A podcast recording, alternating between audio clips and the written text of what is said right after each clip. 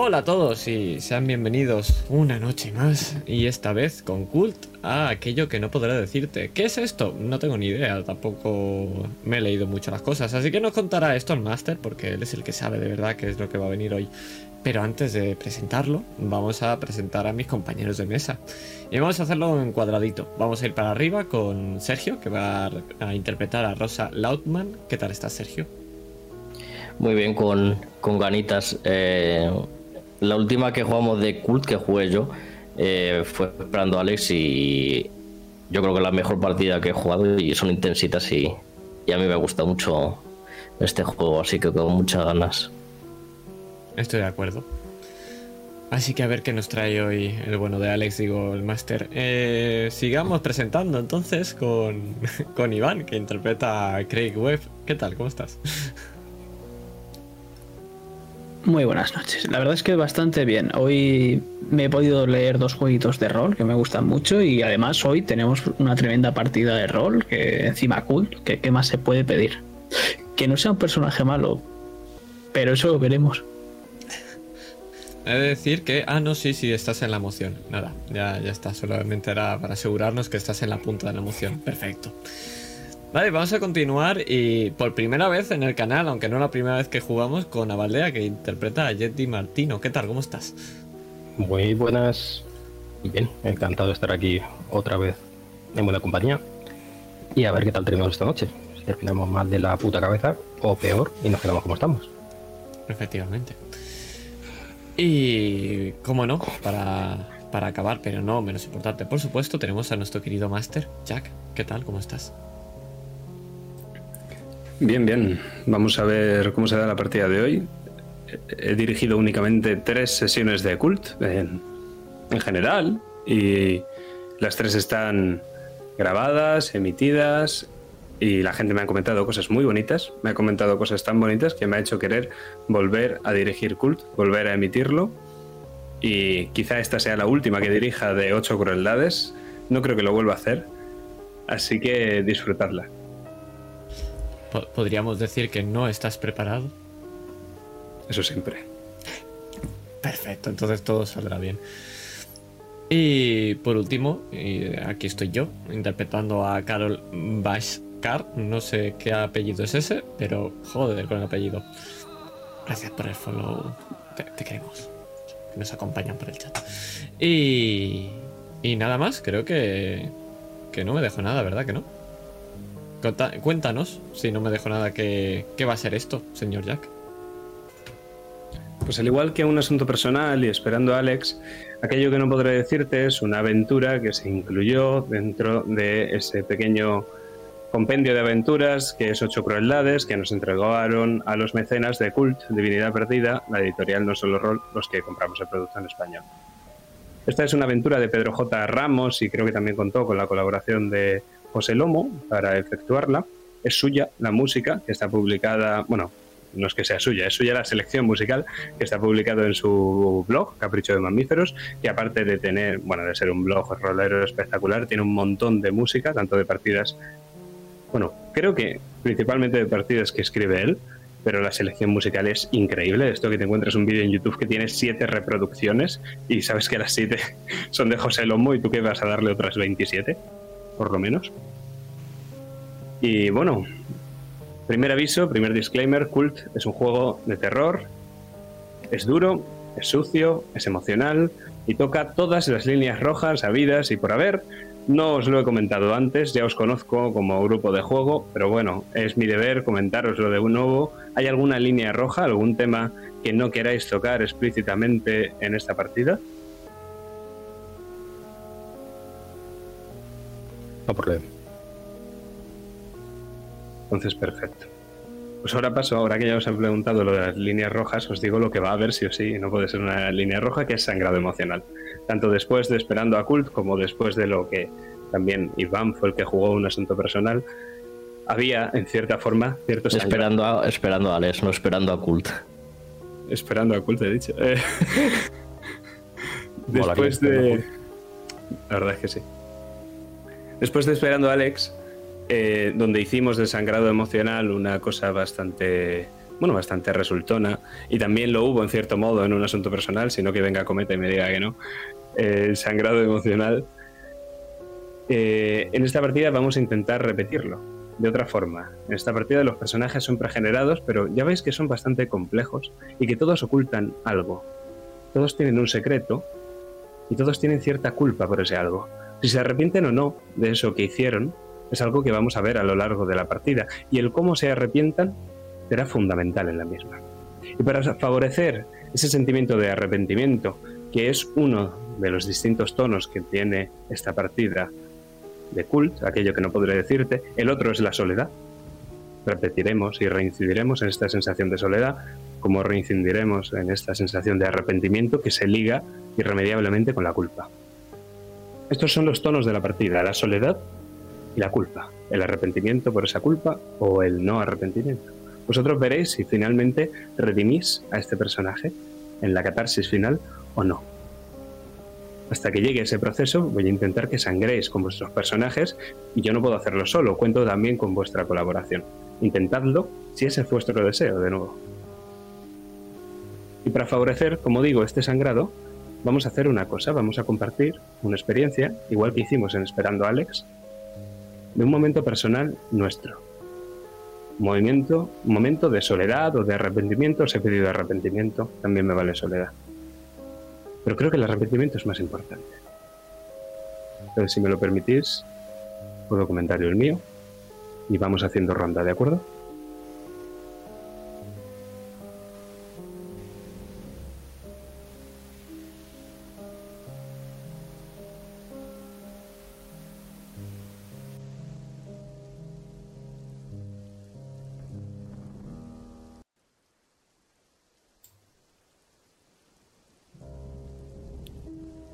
Pues yo llevo unos años ya viviendo solo.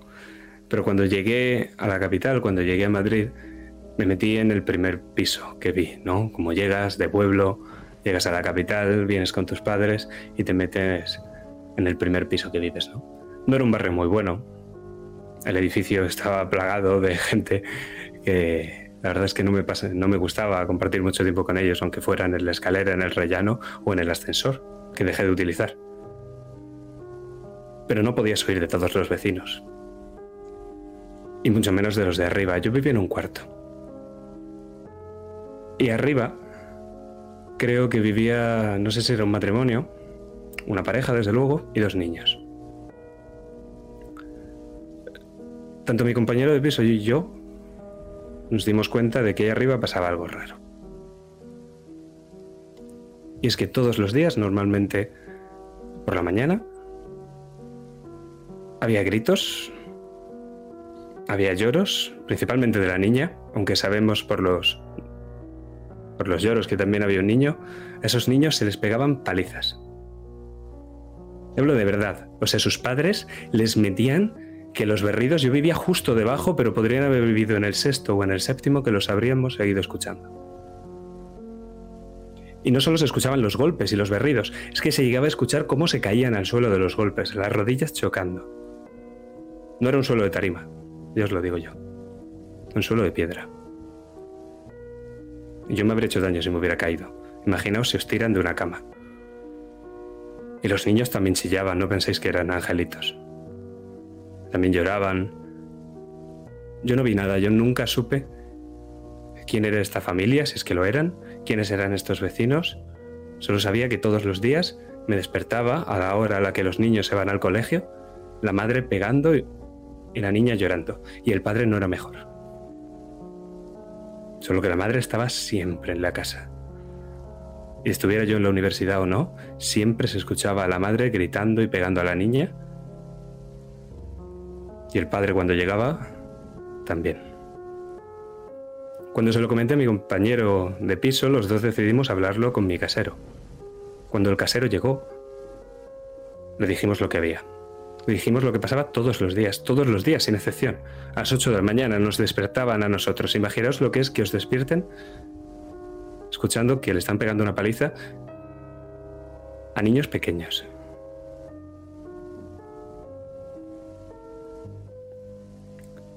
El casero me dijo que las cosas que pasaban en cada casa se quedaban en la casa.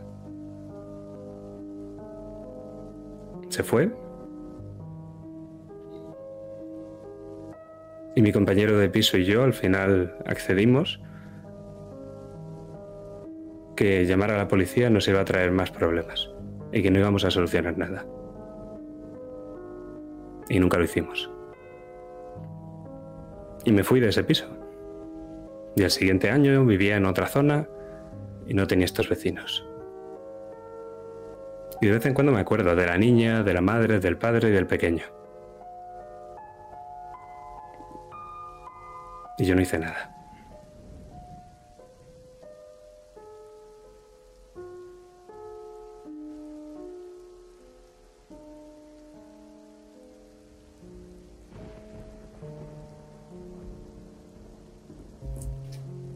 Pues si queréis continúo yo con la mía. Sí, eh, Santi, estos son nuestras experiencias para meternos en partida. Pues la mía la tengo bastante clara porque es algo que, que pienso desde hace mucho y sobre todo ahora con el trabajo que tengo. Yo desde los seis años he estado estudiando música, guitarra exactamente, en un conservatorio y llegando a un punto en el cual tuve que hacer la decisión de, de qué es lo que me quería dedicar. Pero antes de llegar a eso, para que sepáis un poco cómo es esta vida, al principio es un hobby, como todo, pero luego cada vez empiezan a ser más y más horas y más horas, hasta llegar a un punto que las contabilizaba y no tenía ni una sola tarde libre, la cual, simplemente sin contar ensayos, tenía que pasarme unas tres horas diarias en, en la escuela de música, en Mendrey, donde era yo.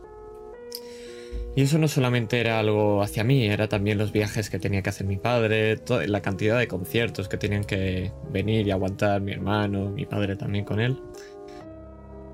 Durante años. Eso también implica, aparte de siendo el típico niño que saca buenas notas, con gafas, estudioso, pues bueno, tendréis la, lo que es que al final un niño no tenga infancia, pero yo lo acepté con total grado. Pero llegó un punto que es cuando empecé a tener la posibilidad de querer o poder dedicarme a esto profesionalmente, que una frase que me echó para atrás, que fue la de que si no eres bueno de verdad a esto, no hace falta dedicarse porque no vas a poder tener trabajo. Y yo, tonto de mí, al final dije que sí, que iba a ser así. Que debía ser así, porque si me lo decían y yo realmente no era bueno, era uno más. Y al final esa cantidad de años, desde los 6 hasta los 19 años, todas esas tardes perdidas, no perdidas, pero sí estudiando, todo ese tiempo, con una sola frase, una cosa que sería un... algo que podría ser, pero no era algo seguro, hizo que tirara prácticamente todos esos años de, por un lado, cosas buenas, pero por otras, mucho esfuerzo, a la basura. Con una sola decisión y una sola frase.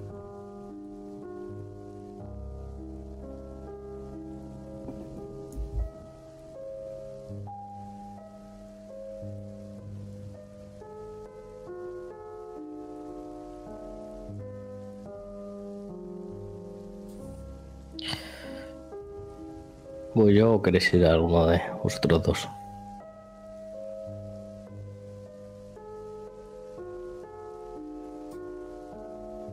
Vale, que no he encontrado el botón del, del mute. Voy yo porque me gustaría contar eh, dos historias. La, la mía, lo, que me pasa un poco. Yo creo que tengo va- varias historias, pero hay una que me acuerdo y cuando lo miras desde la distancia dices, pero si es una chorrada.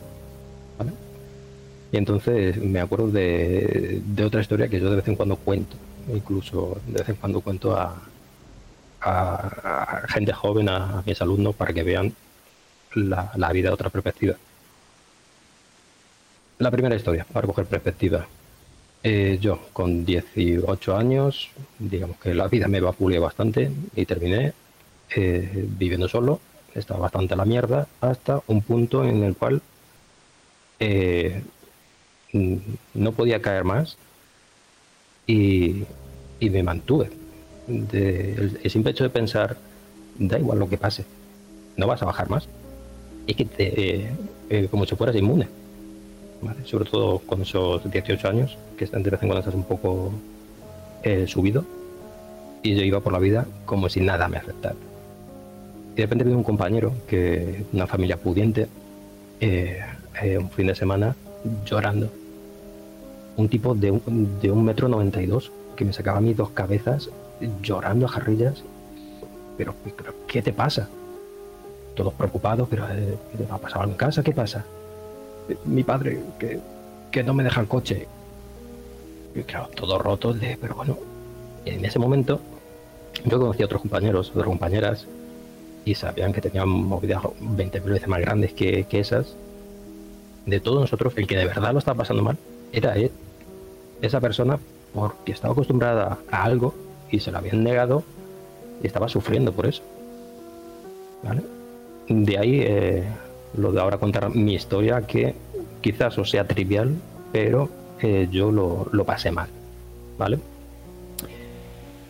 Mi, mi historia fue yo con 15 años, tenía a los 14 años, mi padre me dijo, estudiar es para pasear libros, tú a trabajar. Y me fui a una empresa familiar que era vender pescado, una pescadería con 15 años estaba yo solo. La pescadería, llegó un tipo con gabardina, no había nadie más, estábamos él y yo solo, y me dijo que vendía relojes. Yo le dije, mire, que lo siento mucho, pero no.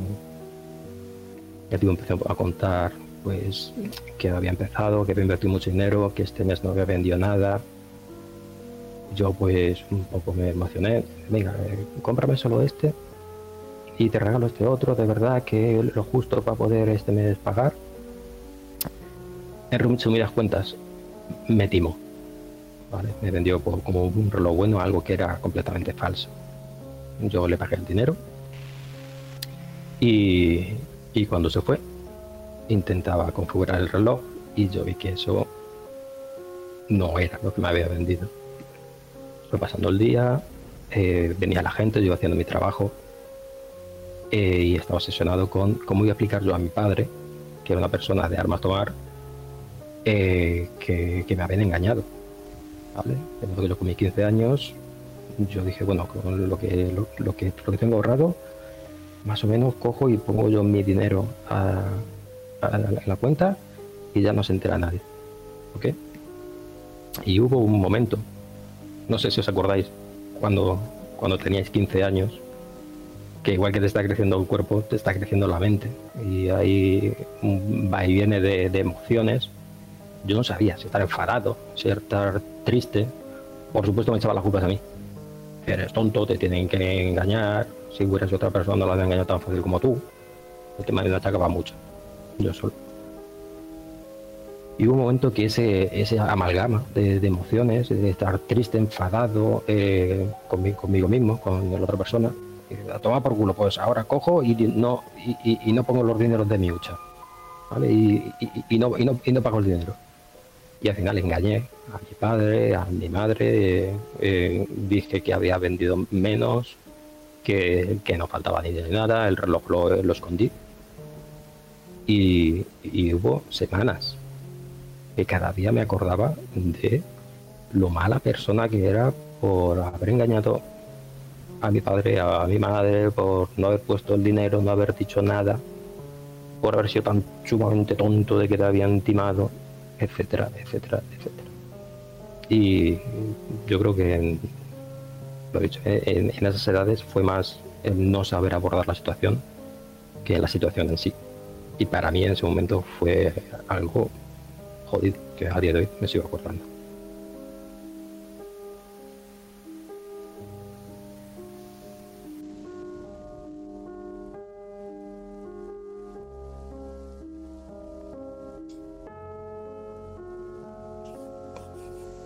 Tú yo, igual. Vale. Pues mi arrepentimiento es uno que me cuesta mucho hablar de ello, pero es un arrepentimiento que tengo muy a menudo y más de lo que me gustaría. Yo tengo una familia muy numerosa y fui el primer nieto de todas mis tías y mi madre. Y hasta que vino mi hermano no hubo otro niño en la familia. Ese de tiempo era el niño de la familia y todo el cariño y todo el amor iba para mí. Y mi madre y, y mis tías me dicen que de, de pequeño era un niño súper cariñoso. Pero no sé si por algunas cosas que pasaron en mi adolescencia o, no sé, eso a, a día de hoy ha cambiado. Y de lo que me arrepiento muchas veces es de que me cuesta horrores decirle te quiero o mostrarle el cariño que se merece a personas muy cercanas. Y hay una especialmente que me duele mucho, que es mi abuela. Solo tengo una abuela.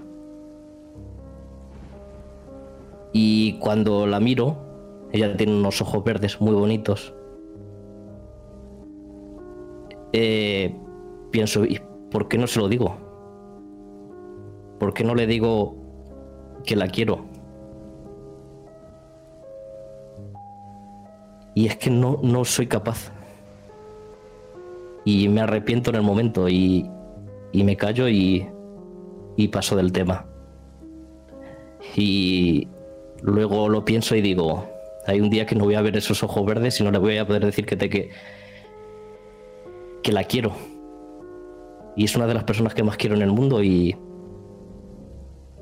y hay un día que ese arrepentimiento va a ser para siempre y no voy a poder superarlo.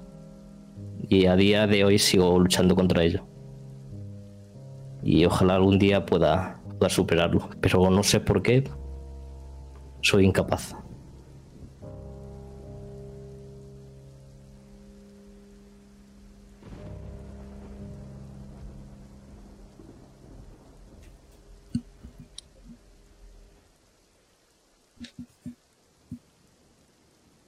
Pues... Para contar mi arrepentimiento debemos ir a bastantes años atrás. No recuerdo exactamente qué edad debería tener. Me imagino que por los ocho años, nueve tal vez, cuando empezó todo. Muy resumidamente, sufrimos maltrato, ya sea verbal, ya sea físico. Tanto mi hermano como yo, por la pareja de, de mi madre. Y cada vez que pasaba algo y no gracias a Dios no es como nos lo que nos ha contado Jack no fue tan bestia pero igual jodía. Y cada vez que pasaba algo y sobre todo cuando veía que le hacía algo a mi hermano, le empujaba, le insultaba, lo que sea, no podía hacer nada y me sentía impotente. Y cuando se celebró un juicio, cuando tenía que hablar, pues no. Tal vez no fui todo lo conciso que debía. Y siempre he tenido en mi cabeza esa idea de que si hubiese hablado más claro, podría haber llegado a, a pasar esa etapa mucho antes y no haber tenido que sufrir tanto pero de lo que más me arrepiento es de no haber podido defender a mi hermano, como yo hubiese querido.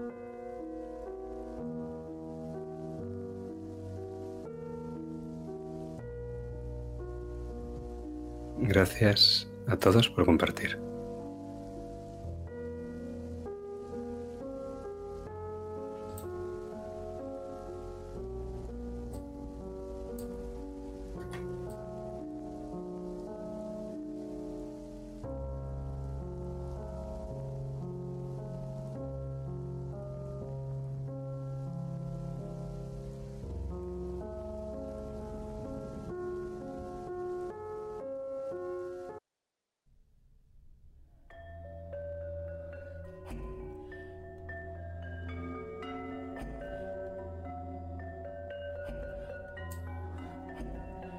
Todos hemos hablado de arrepentimiento. Pero ahora quiero que imaginemos soledad. Quiero que imaginemos que estamos solos. Y es que en cierta forma estamos solos, ¿no? Cada uno en nuestra respectiva habitación. Estamos mirando una pantalla. Pero estamos solos. No es necesario ni siquiera que estemos solos de verdad, porque probablemente hay gente en vuestras casas. El lugar donde nos encontramos es lo suficientemente grande como para que no nos sintamos acompañados. Pero no sentirse acompañado no es lo mismo que estar solo. Quizá me sea por ese secreto que estamos guardando. Aquello que nunca podremos decir. Quizás sea eso lo que nos haga sentirnos solos. Lo que hicimos y que nunca podremos contar. ¿O sí? Si lo contáramos, dejaríamos de estar solos. Y si lo contamos puede que alguien nos entienda, que decida estar con nosotros, que nos ayude, que nos diga que no es nuestra culpa. O puede que no. Puede que nos abandone, que nos rechace, que nos odie, por lo que hemos hecho. Y por eso, aunque vosotros jugadores sí, vuestros personajes no han dicho su secreto. A nadie. Y por eso están todos solos. Aunque ya sabéis lo que dicen, ¿no? Es mejor estar solo que estar mal acompañado.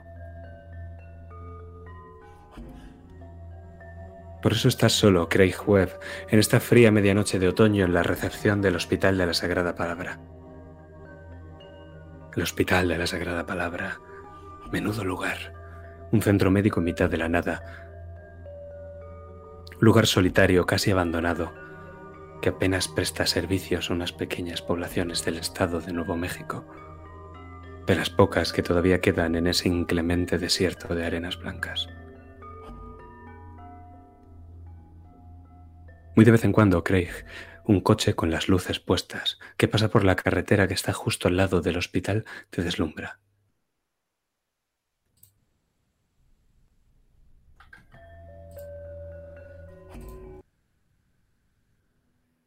Y es que la luz penetra en el lugar, te hace daño a los ojos.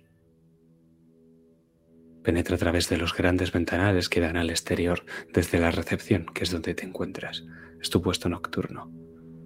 Y luego esas luces se pierden en la lejanía. Nunca se quedan el tiempo suficiente como para que no te sientas solo. Es algo molesto, muy molesto. Pero ¿a quién te vas a quejar? ¿Cómo eres, Craig? ¿Qué vemos?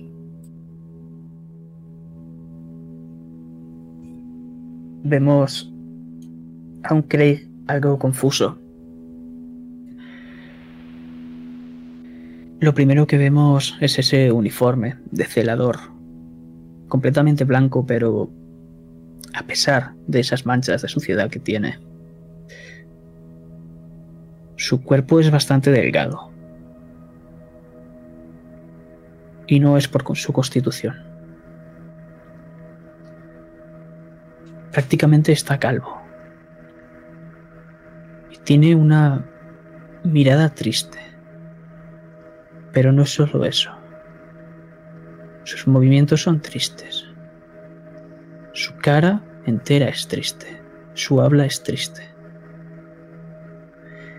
Y lleva un identificativo en su cuello.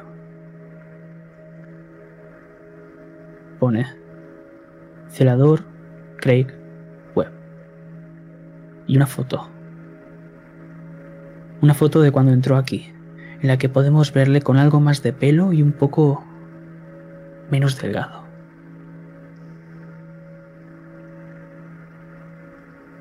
Simplemente estoy escribiendo unas notas a boli.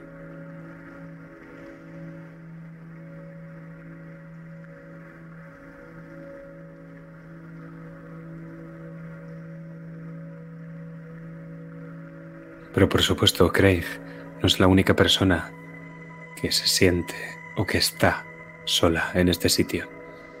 Porque dime, Rosa, ¿qué vemos cuando te miramos? ¿Cómo eres? Pues lo primero que vemos son unos vaqueros desgastados. Y si subimos y vemos su cara, lo que vemos es arrugas y unas cuencas totalmente hundidas. Y un maquillaje que es muy sencillo. Incluso parecería que le, ha dado pereza maquillarse. Quizás ya no tenga fuerzas para estas cosas. Y Rosa tiene unos 30 años muy mal llevados. Las arrugas, algunas canas y patas de gallo. Lleva unos aros como pendientes y una chaqueta de cuero que pertenecía a su hermano. Va mirando su cartera y hay tres fotos. Una de un bebé, un niño y... y un chico adulto. Podrían parecer que son tres personas distintas, pero solo es su hermano Sebastián. Veamos una mirada triste. Y si la pudiésemos oler, oleríamos un pestazo a tabaco que echa para atrás.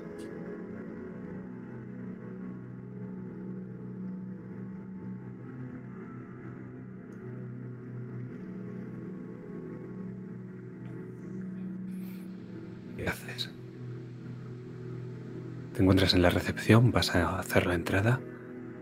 Tu escena.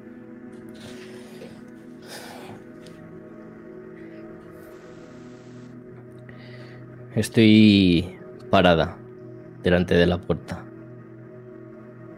y tengo frío.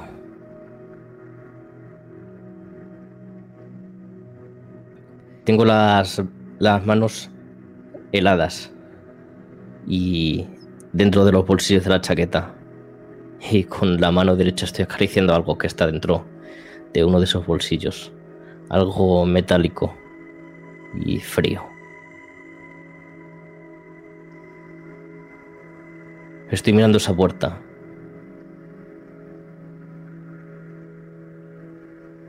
Y este sitio solo me trae malos recuerdos. Respiro. Miro por última vez esas fotos, guardo la cartera y entro.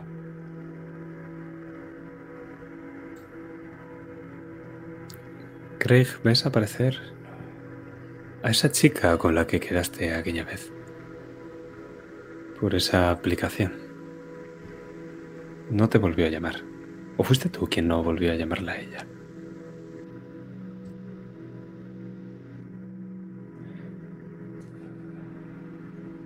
Yo estaba desesperado, pero puede que me bloquease o... No lo sé.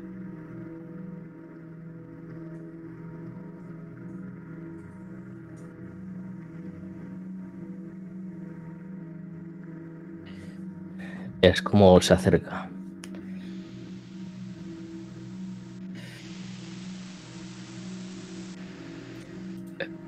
Bu- buenas noches. Buenas, buenas noches. Te enseña unos papeles. Venía a pedir un...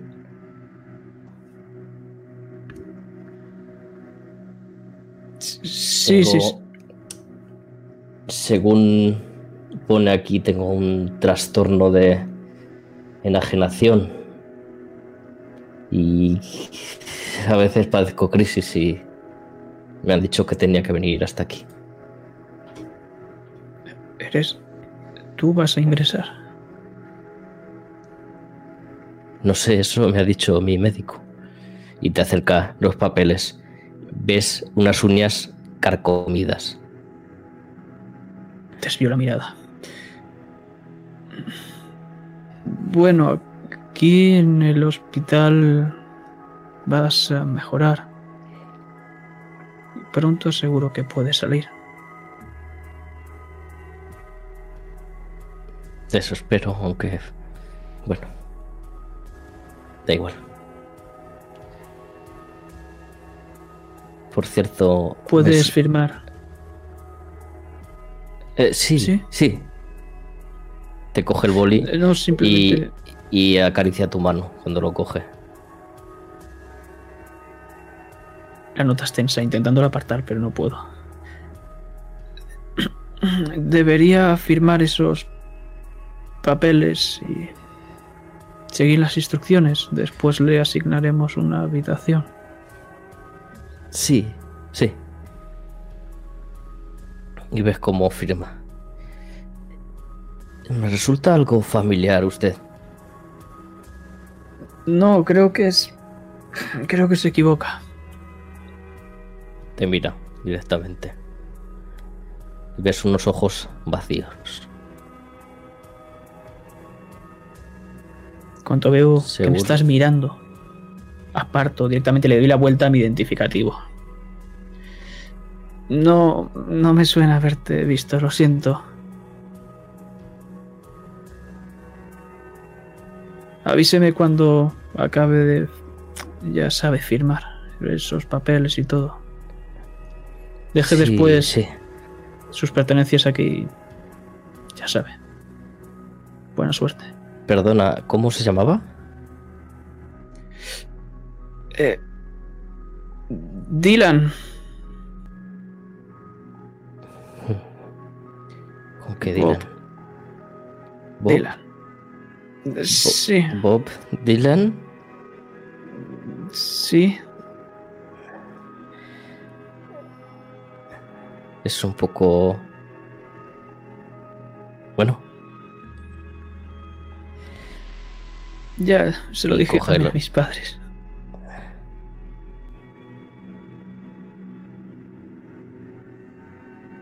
Ojalá tener algunos padres a los que decírselo. Yo también. Lo siento mucho. No, no, no pasa nada. Siento, siento más otra, otra pérdida y reciente, pero bueno. No, no le molesto más. Mis manos y- por un momento tiemblan. Y ves que se sienta en recepción. No se va muy lejos. Si necesita algo, estoy por aquí. Y empezamos a escuchar clac, clac, clac, clac, clac, del tecleo del ordenador. Ves como eh, de reojo te está observando. Y cuando tú levantas la cabeza, aparta la mirada. Es como si constantemente tuvieses unos ojos encima de la nuca. Y te está diseccionando con la mirada. Y no son los únicos, porque noto, noto otros por el otro lado. Pero nunca los encuentro. Y me siguen temblando las manos. Todo el Y cuerpo en general, viendo cómo ese identificativo se balancea.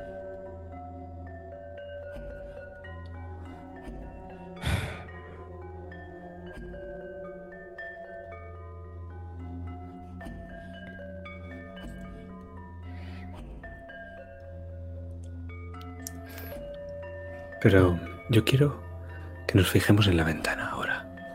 En esa enorme cristalera que hay en recepción y que da al exterior. A la fría noche de Nuevo México. Y está frío. Hace frío ahí fuera. Frío como la nieve. Aunque no sea nieve aquello que cubre de blanco el desierto. Es yeso, tan blanco como la nieve o incluso más, y es capaz de reflectar incluso la luz del sol en verano hasta el punto que casi es peligroso mirarlo. Qué suerte que sea de noche, ¿verdad? ¿Sabéis? La nieve es distinta a la arena. La nieve cae, permanece y desaparece. En su... es un estado temporal, es un ciclo, con un principio, un final, podemos ver ese principio, el final y la evolución del ciclo. Pero la arena es distinta.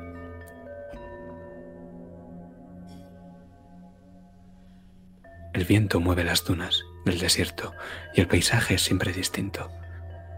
No sabéis cuál es la forma que tenía al principio el desierto y tampoco sabréis la forma que tendrá al final. Sí, es verdad, la arena va y la arena viene. Alguna desaparece, seguro. Pero el desierto no lo hace, solo cambia. Y al cambiar se revelan nuevas formas, pero que realmente esas formas siempre estuvieron ahí. Porque tiene que haber algo debajo de toda esa arena, ¿verdad? Al fin y al cabo, lo que hacen las dunas solo es una ilusión, una perversa ilusión cambiante y engañosa. Pero la realidad es inalterable. Tanto Rosa como Craig en esa recepción tenéis algo dentro. Algo que por mucho tiempo que haya pasado y por mucha arena que se haya movido en el desierto, permanece ahí.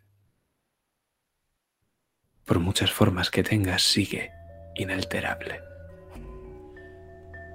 Y es que no se puede cambiar el pasado, ¿verdad? Como mucho podemos que arrepentirnos.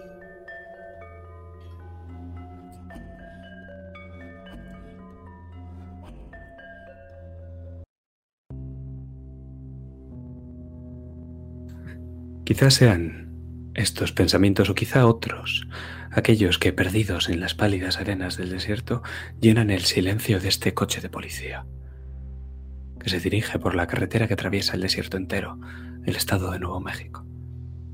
Vais en dirección al Hospital de la Sagrada Palabra y apenas habéis cruzado una palabra en todo el camino. Carol, me gustaría saber por qué no lo has hecho. Porque le he dicho que me dejara a mí conducir y no lo ha hecho. Y estoy en el asiento de copiloto, mirando por la ventana. Odio cuando no me dejan hacer lo que quiero. Llevo una gorra de policía, de oficial, y llevo una coleta que sobresale por fuera de esa gorra, por el hueco que donde se ata. No lleva nada de maquillaje. Se lo nota que es una mujer ruda y sobre todo que lo intenta mostrar. Está sentada pero con el culo muy hacia adelante, piernas abiertas. Lleva ese eh, uniforme pero es bastante está bastante sucio y arrugado. Y mira hacia el desierto y como no cambia en todo este viaje esas dunas blancas. Y por sus adentros todo el rato está rechistando, quejándose. Es inevitable, Jed, que aunque no hable, la escuches. Murmulla. Chista. ¿En qué piensas tú? ¿Cómo eres? Eh, en la cena se ve en el interior del, del coche como por la noche van pasando reflejadas las líneas blancas de la carretera, la carretera que no vemos más allá de, de las luces que proyecta el coche, todo negro, como lo que hay detrás de la máscara de, de Jet. Es un tío simpático, la gente del pueblo lo quiere. Son las tantas de la madrugada, va con su uniforme impecable, ni una puñetera arruga. De vez en cuando hace como para para mirar a Carol. Parece como que no le importara. Pero es la máscara. Por dentro simplemente no, no sabe cómo, cómo arrancar, cómo, cómo decirle que son las maneras que, que, tiene de trabajar, no, no es nada en contra de ella. Pero le da la sensación de que sea como sea, como inicie esa, esa conversación, lo va a hacer mal. Y si hay algo que no le gusta es cagarla. Incluso prefiere no hacer nada, con tal de no cagarla. Sigue pasando las líneas, sigue pasando el tiempo.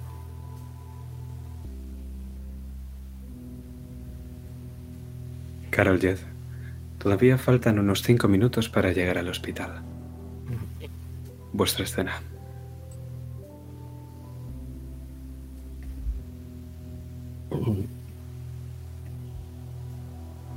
de. De verdad.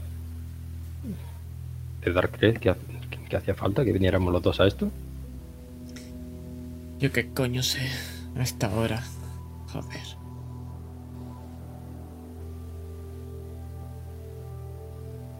Yo creo que me hubiera podido apañar yo solo, es ir, preguntar, si pasa algo te llamo por radio.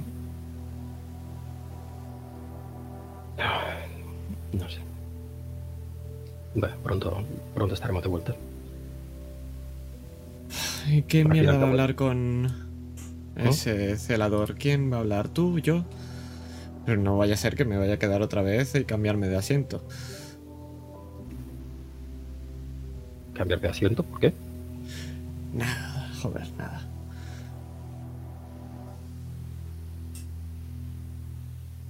Lo hacemos como siempre. Yo comento pues la situación y luego damos parte. Con suerte no será nada, estaremos de vuelta pronto. Eso espero. Como siempre, sin complicaciones. Ya sabes, en este pueblo procuramos que todo sea sin complicaciones. Ojalá sea así. Joder, ojalá sea así.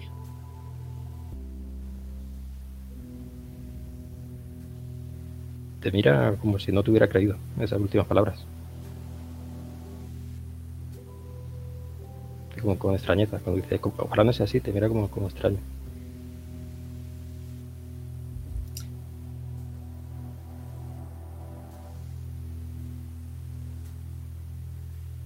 Me daba la sensación de que te gustaba, que, que las cosas no fueran fáciles.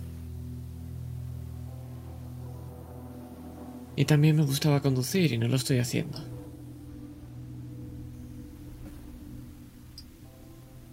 Ya sabes.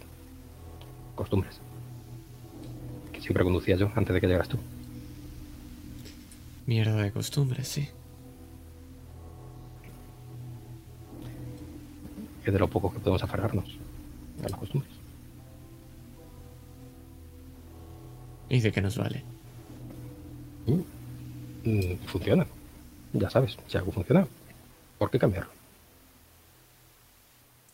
Pues Esa- esas esa- costumbres te han traído al desierto a- por la madrugada. No creo que sean las mejores del mundo.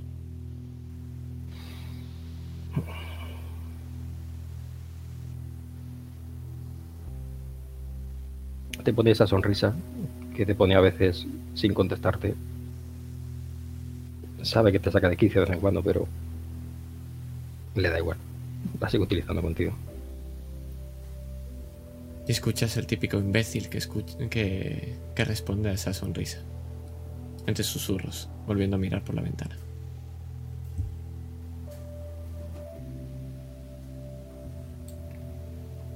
Y se hace el silencio. Un silencio que reina en este hospital. Interrumpido, eso sí, por el teclear en el ordenador de Craig. Esos vacilantes rasgones que se hacen con el bolígrafo en el formulario que hace Rosa. Y también el ruido de la maquinaria, que es constante, que rompe el silencio de la medianoche, una maquinaria necesaria para mantener en funcionamiento este sitio. Es como una constante estática que nos acompaña. Las luces, la cámara frigorífica. Es como si en la recepción estuvieran todos los sonidos de todas las máquinas que hacen funcionar el hospital. Y finalmente Craig, la luz de unos faros baña todo el hall de recepción, con la diferencia de que esta vez permanecen. Cuando las puertas acristaladas se abren, puedes ver a dos uniformados de policía. Vuestra escena. Buenas noches.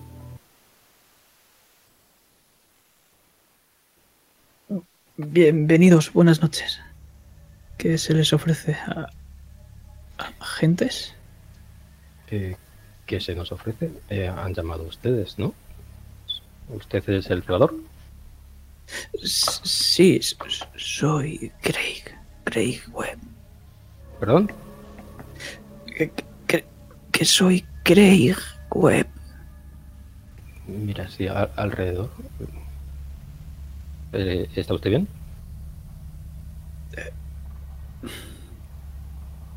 Creo que sí.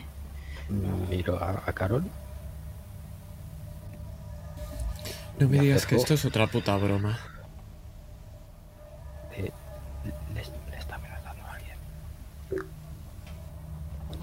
¿A ese? No lo sé. Está hablando bajito como para que no se entere la gente. Esto es un hospital psiquiátrico. A lo mejor tienen los de dentro también trabajando como recepcionistas, yo qué sé. Bueno, a lo que íbamos, señor. Señor Webb. Eh, ¿Ha llamado usted o quién ha llamado? Yo no he llamado. Yo me encargo. Bueno, soy el celador.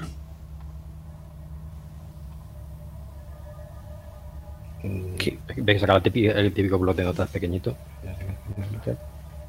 Mira, Carol, eh, llamada de Craig Wave, Craig Wave por, eh, por. ¿Por qué era? Alterca- no, altercado, no. No sé, no sé ni lo que he puesto aquí. Que decían algo Eh, de que puse- pusieran orden en esta casa de chalados. Que tenía Pero- algo que venir y nos informaba ahora. Es decir, aquí Sí, pasaba eh, algo.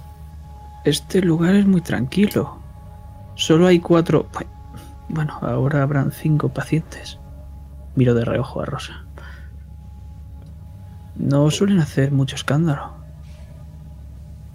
¿Qué vemos en el pasillo? Luces. Luces que arrojan una luz blanquecina. ¿Solamente a Rosa? Sí, de hecho está sentada en la parte de recepción que ya da el pasillo que conduciría al resto de las habitaciones del hospital. Está sentada devorando otro cigarro. Ya van tres.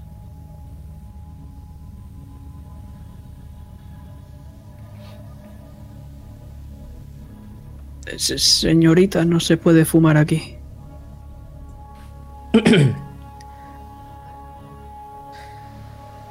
¿Y qué tengo que hacer?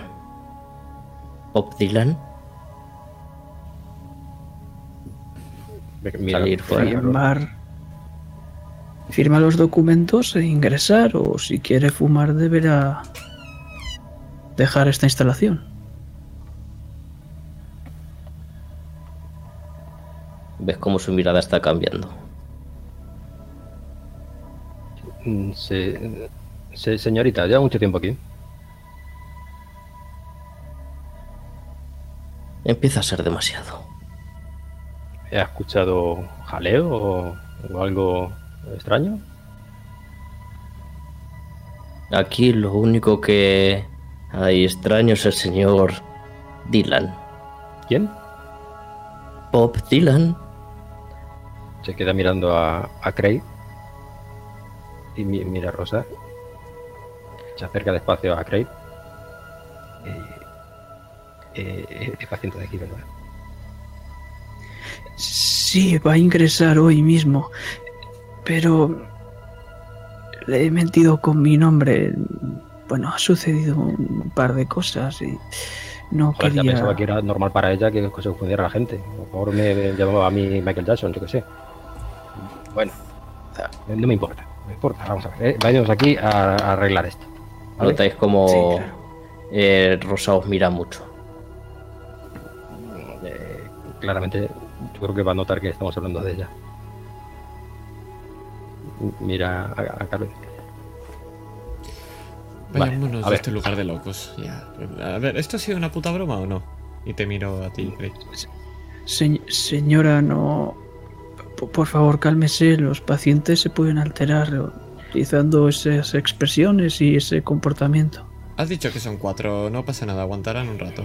Mm, No son cinco ahora. Pues Está delante de una paciente. Parece muy tranquilita. Que entonces qué, ¿hay follón aquí o no hay follón? No, déjeme comprobarlo, pero yo no sé nada de ningún incidente. Empiezo a teclear. Igual lo va a ver.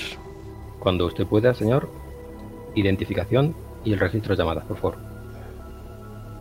Sí, por supuesto, ahora mismo.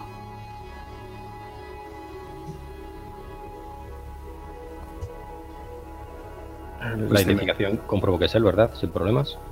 Sí, es el. Ujú. Parece que trabaja aquí. No, no desde hace mucho, eso sí.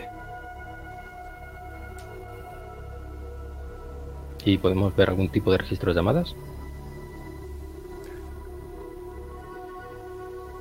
Para ver si han llamado a, a la comisaría desde aquí o ha sido de fuera una puta broma. El registro de llamadas dice que se ha utilizado el teléfono de la recepción para hacer la llamada. Sí. Vale, pues se, se lo señalo. Eh, ¿Esta ha sido usted? Yo no he llamado a nadie, pero tal vez haya sido el doctor de guardia o el enfermero. Desde este teléfono, normal que salgan y utilicen este teléfono, no tengan teléfono dentro. No hay mucha cobertura aquí dentro.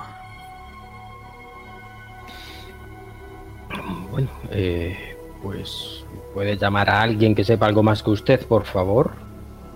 Sí, sí, ahora mismo puedo ir a buscar a, al Me quedo mirando, y- miro a Caro y te hago así.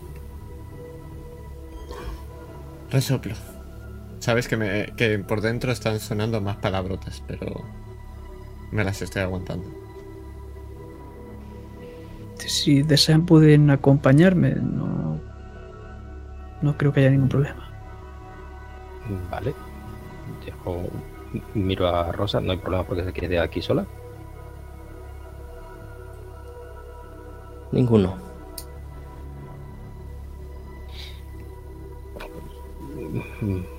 Vamos, Carol. Vamos, venga. Bueno, llévenos usted donde quiera. venga. Pero por favor, que no son horas. Vamos a arreglar. Por esto. supuesto. Lo siento, Rosa, ahora mismo estaré contigo. Espera un par de minutos más. No te preocupes. Craig. Siento haber mentido.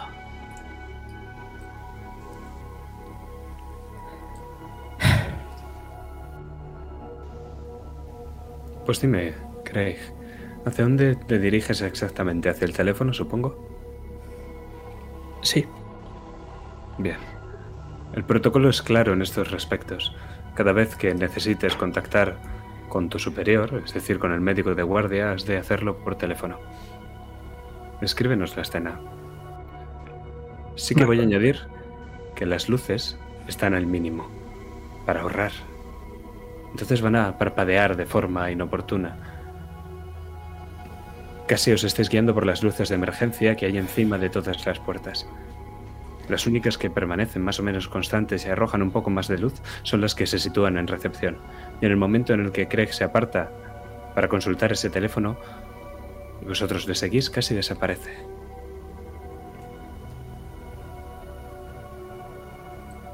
Pero marcas el número, ¿no? rápidamente. Me está incomodando mucho esta gente.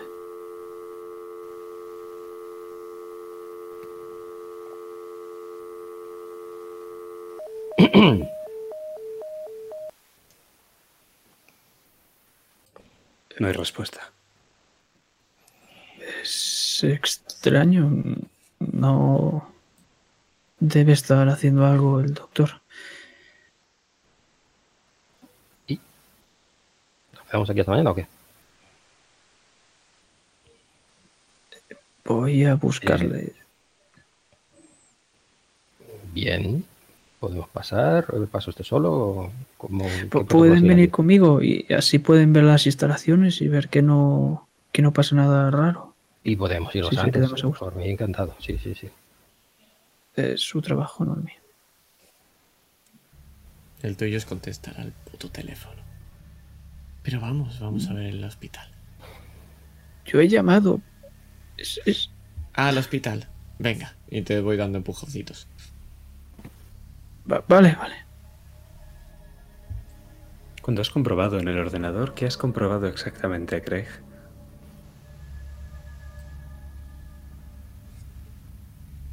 Primero si he visto que ha pasado algún incidente con los pacientes en las últimas horas.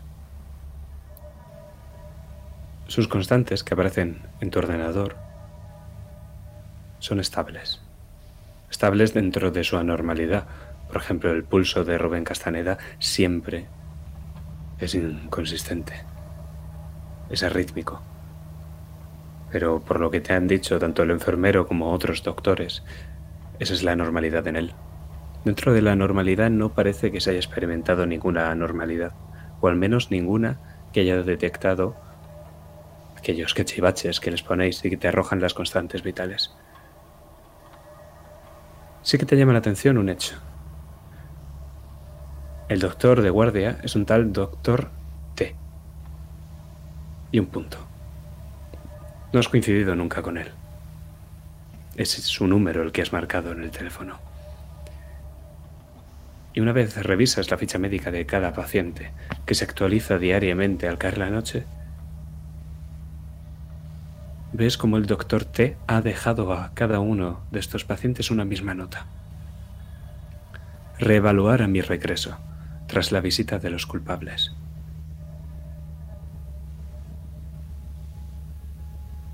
Y no hace falta que acudas a tu curso de primeros auxilios o a aquel momento en el que el jefe te enseñó las instalaciones para decirte que esa nota es algo bastante anómalo.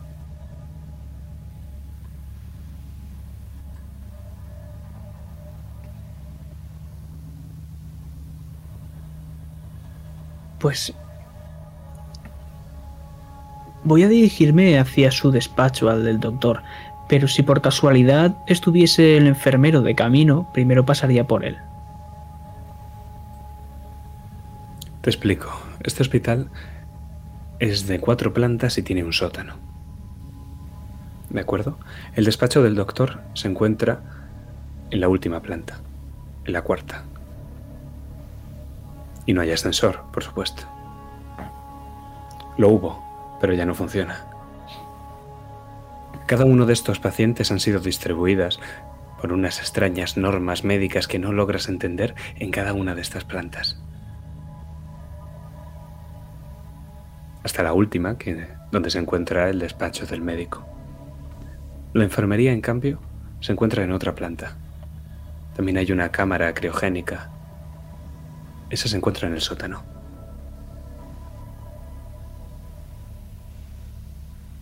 Y quien va a decidir dónde se encuentra la enfermería eres tú, Craig. ¿En qué planta quieres que esté?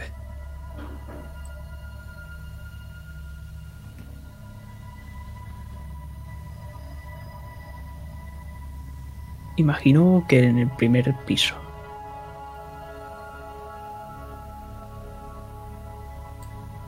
Conoces al enfermero Spencer Harrington, o al menos eso pone en el ordenador. Nunca has hablado con él. Él nunca ha hablado contigo.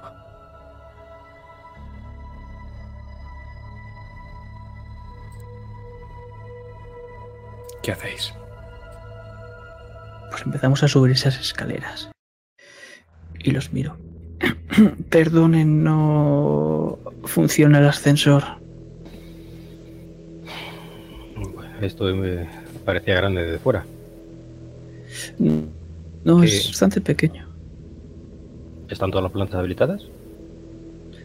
Sí, tenemos cuatro para arriba y una para abajo. Cuatro, sería planta baja. Primero, segundo y tercero. ¿O hay un cuarto? No, hay un cuarto. ¿Para cinco pacientes? Sí. Mm, Yo hace poco que he entrado, no entiendo muy bien cómo funciona esto.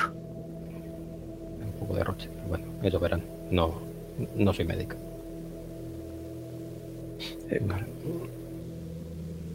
Eh, Llegamos a la puerta.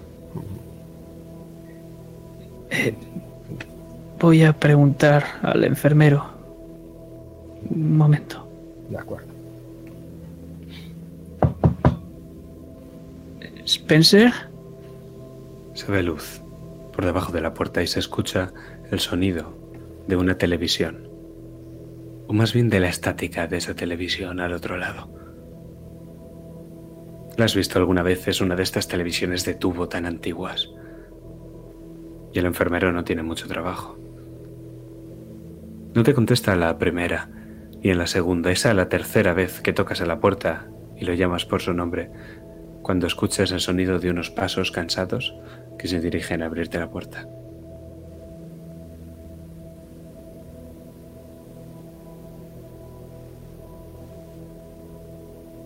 Eh, So- soy el, el celador Craig Webb. Pero eh, tengo aquí a un par de agentes. Y has llamado a, a la policía. no. ¿Y tú? ¿Y el doctor? No, yo no. El doctor ha salido. Volverá pronto.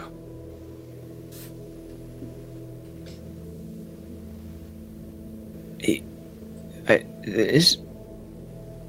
He notado al ver el ordenador unas notas extrañas que ha puesto el doctor sobre los pacientes. ¿Sabes algo de eso? No.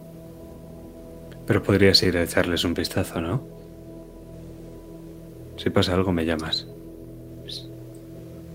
Perfecto. Y no ha pasado nada raro, ¿verdad? Que me estoy perdiendo mi show. Ah, claro. Lo, lo siento.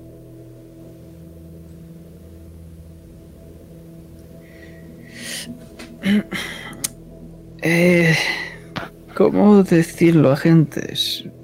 El doctor parece que ha salido y ni yo ni el enfermero hemos llamado. ¿Y el doctor ha salido? Sí, no, no sé dónde. Pero pronto iba a volver. Ha dejado un mensaje extraño. No sé. Ok, recapitulemos. Solamente puede hacer llamadas usted, o el enfermero simpático ese que ha salido, o el doctor, ¿no? Sí, no, no, no hay más personal aquí. Usted no ha sido, ¿verdad? Claro, yo no he sido. El enfermero le ha dicho que, ha sido- que no ha sido él. Entonces, habrá sido el doctor. Vale, ¿y ahora qué hacemos? ¿Nos esperamos a que venga el doctor o qué hacemos? Si, quieren echarle un vistazo a los... Un momento, le pregunto a mi compañera. Carlos, ¿qué No sé. opinas? No, solo me estaba quejando de que mis impuestos van a esta mierda de sanidad. Eh, pues no lo sé, yo me quiero ir a casa. ¿De verdad tenemos que quedarnos aquí? No, de, de verdad, de verdad que no es por ganas, pero es por dejar esto cerrado. No vamos a dejar el expediente abierto y van a, van a decir que no hemos hecho bien nuestro trabajo. Pues nada, yo qué sé, le preguntamos a cada uno de los... ¿Locos? ¿Puedo llamarlos locos? Yo qué sé, ¿a estos se han llamado ellos? Yo qué sé. No, no es una buena forma de son enfermos.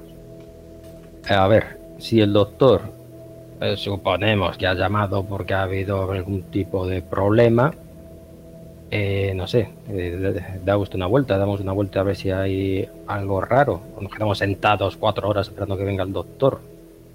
No hay manera de contactar con él. Un busca o su móvil o algo. No, no parece que se haya, haya llevado nada y, y ya he dicho que no hay cobertura.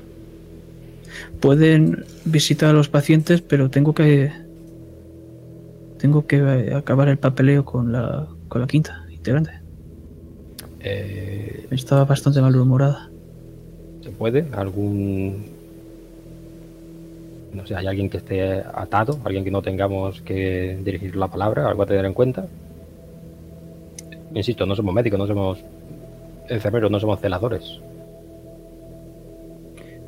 Bueno,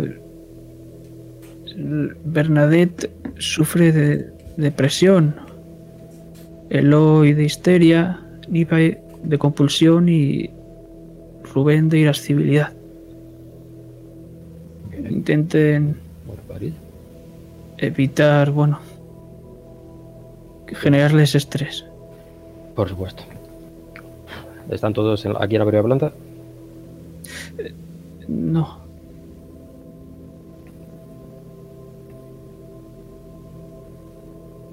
No hay pérdida, es uno en cada planta. Bueno.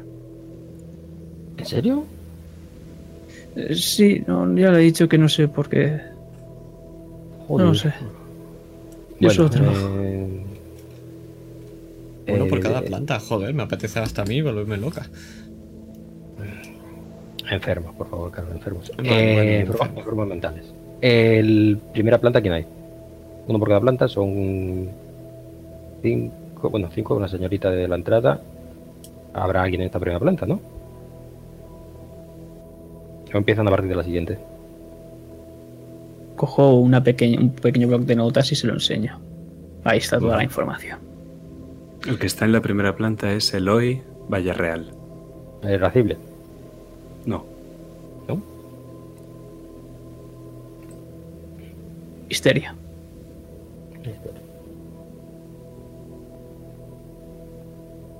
Ok. Bueno, esto no vendrá bien para tratar con más gente.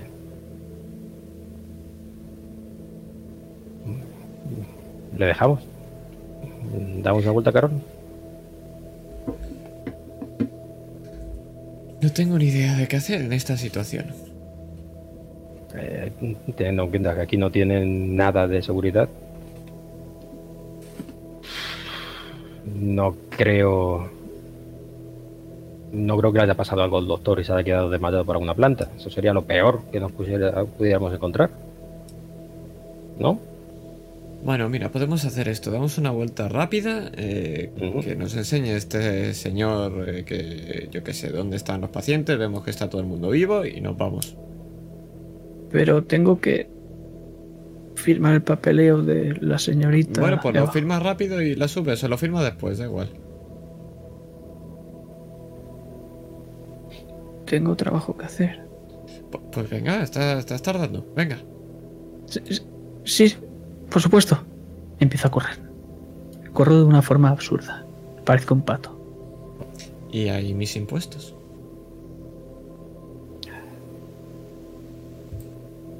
Tú mientras tanto, Rosa, puedes ver cómo esa recepción está repleta de viejos carteles con recomendaciones de salud. Son campañas publicitarias. El Ministerio de Sanidad del Estado, claro. Y son tan viejas que las recuerdo.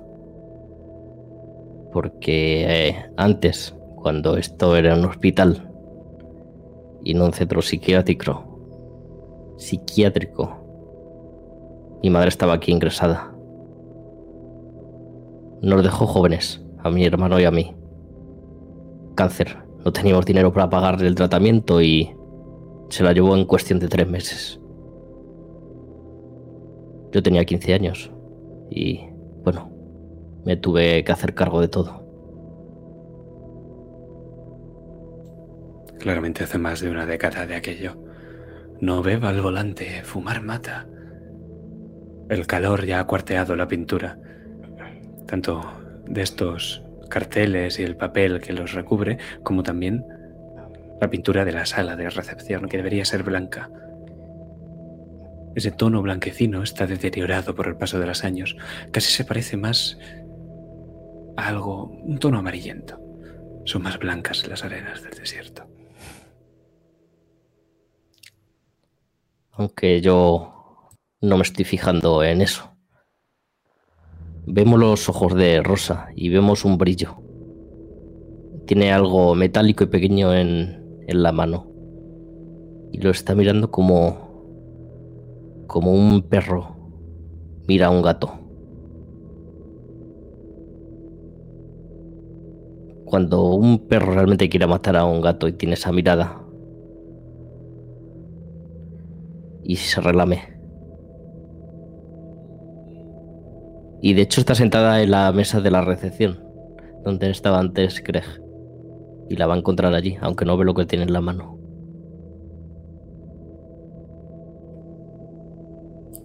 Lo que escuchas, en cambio, Craig, es la máquina de café que hace esos ruidos tan raros, pero que ya te resultan tan familiares.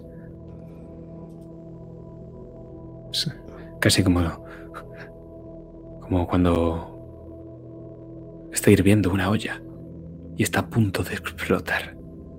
Ese sonido es el que está emitiéndolo la máquina de café que ni siquiera está encendida. O al menos tú no la has encendido.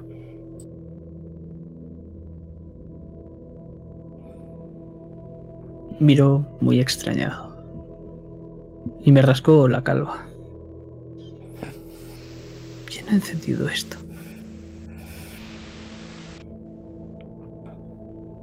Ladeó la cabeza. Me asomó por un momento.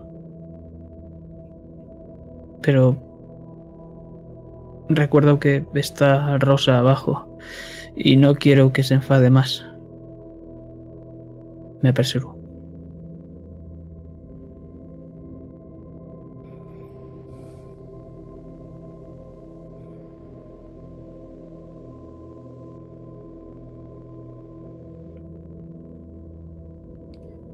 Y en cuanto llegas a la recepción, la ves ahí, sentada en tu silla y mirando algo que no alcanzas a ver con cierta obsesión. Rosa, no puedes sentarte ahí. Esa es mi silla. Sí, sí, sí. Perdón. Sí. Y se levanta. Y pasa al otro lado de la mesa de recepción. Siento no... Siento haberte mentido, Rosa. Soy Craig Webb. Sí. Nos creo. vimos hace poco en, bueno, en esa cita. Y Sí, bueno, cuando te he eh, visto, Aunque a veces crees que puedes ocultar las cosas a los demás, las cosas se acaban sabiendo. Y créeme que sé muchas cosas. Muchas, entiendo. muchas, Simplemente estaba avergonzado de, bueno, muchas. ya sabes cómo fue. Pe- Pero, pero bueno, no pasa nada, ya tengo todo preparado. Aunque si digo la verdad, no sé en qué habitación te toca quedarte. Y el doctor no está. ¿Y tú qué tal Pero estás? Craig. Hace mucho que no hablamos. Bueno, estoy más o menos. Tengo un trabajo, bueno. No me llena mucho, pero de algo hay que vivir, ¿no? Sí, tú antes te dedicabas a otra cosa, ¿no? Sí. ¿Y tú ¿Qué? cómo estás?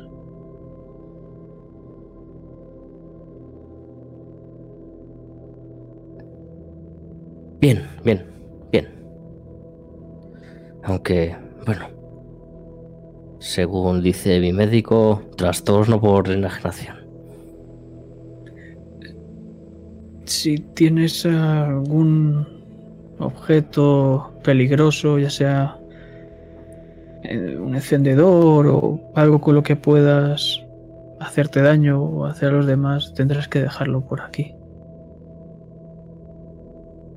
Por cuidados, ya sabes, tanto del personal como a ti misma. Pero una vez salgas te lo devolveremos. ¿Y qué tal te va todo, Greg? Te vuelvo a repetir exactamente lo mismo. ¿Qué es ese ruido? Oh, eso sí salía en los protocolos, Craig. Es la alarma de que los pacientes, de que alguno de ellos ha escapado.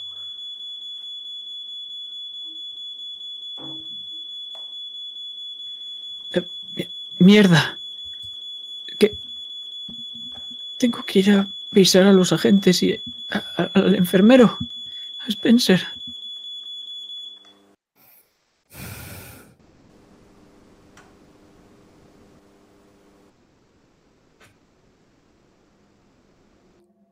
El teléfono. ¿También puedo contactar con Spencer o no? Puedes probar a llamar, sí. Pues lo marco rápidamente. Sabes que el teléfono que tiene él solo le permite recibir llamadas, no hacerlas. Marcas rápidamente.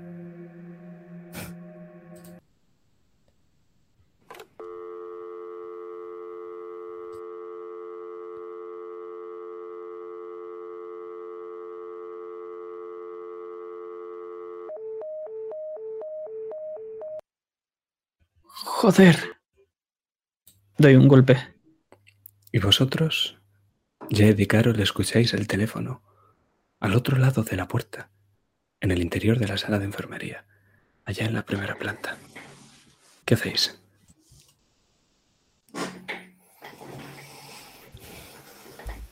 Eh, Tenemos que cogerlo. Eh, debería coger lo que está dentro. Si no se ha quedado dormido, yo, lo sé. llamaría. Pico tres veces a la puerta. Eh, enfermero. No hay respuesta. Vuelvo a picar, pero ahora con el puño. No hay respuesta. La tele sigue encen- encendida. Se ve reflejo por debajo de la puerta. Sí. Y la luz también. Yo no he visto dentro. normal que no se entera del. ¿Este es gilipollas o está pasando de nosotros? O se ha quedado dormido. Vuelvo a picar más fuerte para ver si lo despierto. Mm, No es subnormal. Está muy lejos. Recepción. ¿Dónde está Craig? Habría que recorrer la mitad del pasillo, que es bastante largo, y bajar las escaleras.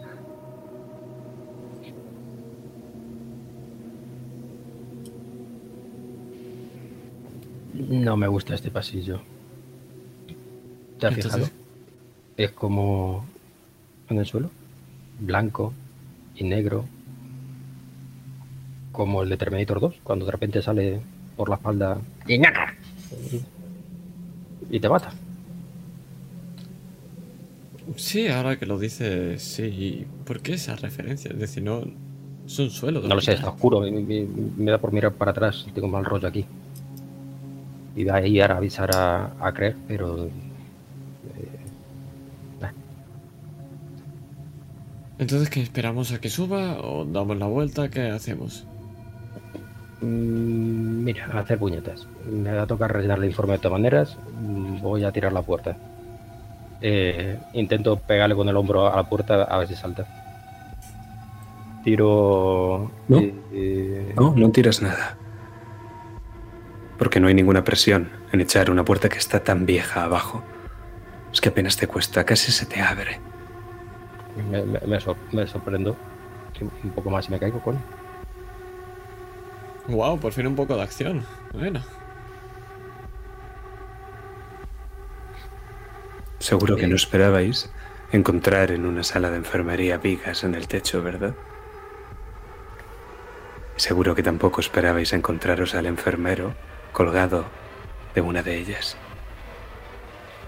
No me jodas. Joder. Pero qué mierda. Saco, saco la reglamentaria y apunto a ver si hay alguien. A, a- a nervioso perdido. Pero qué coño. Pero, y- pero si hemos estado aquí tres segundos. Busco, busco puertas, ventanas, eh, a- a- algo por donde pueda haber entrado o salido alguien. No hay ventanas y la vuestra es la única puerta. Spencer, Harrington tiene una soga que le rodea el cuello. Y hay una silla que alguien ha echado hacia abajo de una patada que no habéis oído por el ruido de la tele, que sigue sonando. Lo, cojo de las rodillas, lo intento alzar. Carlos, ¿puedes, cortar la cuerda o algo? Joder, a- a lo mejor tenemos tiempo. Hostias. Voy, voy. Es- Este está ya. Y cojo e intento desenganchar la soga del techo o al menos quitársela del cuello. Puedes. Tiene el rostro desencajado, los ojos fuera de las órbitas. Está morado. Pulso. Ninguno. Intento, intento hacer el, el RPC.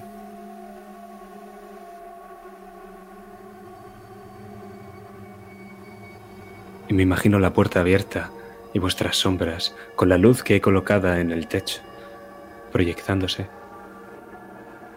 hacia el exterior de la habitación, cuando la puerta poco a poco comienza a cerrarse. ¿Pero no habías tirado abajo esa puerta?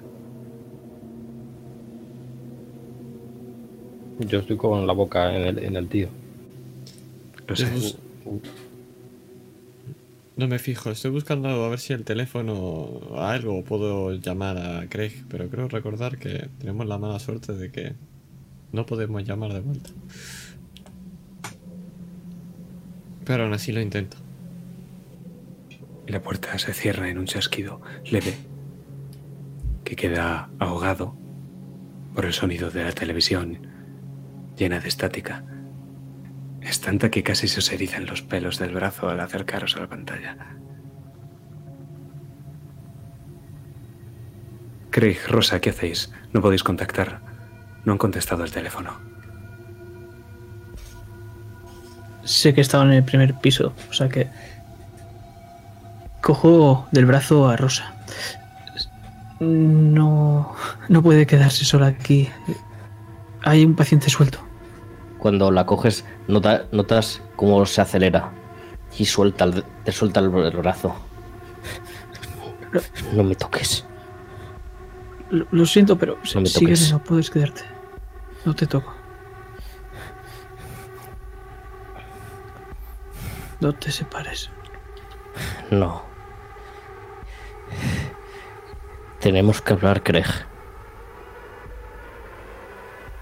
A- ahora no es buen momento. Creo que es el mejor de los momentos.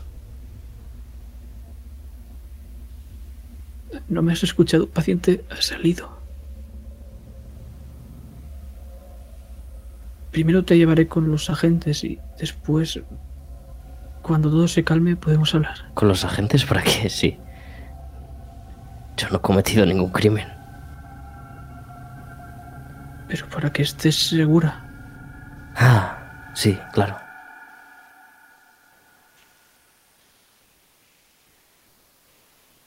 si me permitís, caminar. vamos a hacer una elipsis aquí. Y cuando finalmente vosotros al otro lado abrís esa puerta, podéis ver cómo Jed ha abandonado sus intentos de reanimar a Spencer Harrington. Es inútil. Está muerto.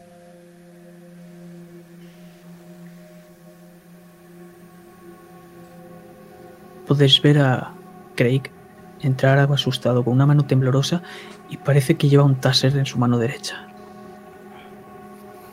¿Qué, qué ha pasado aquí?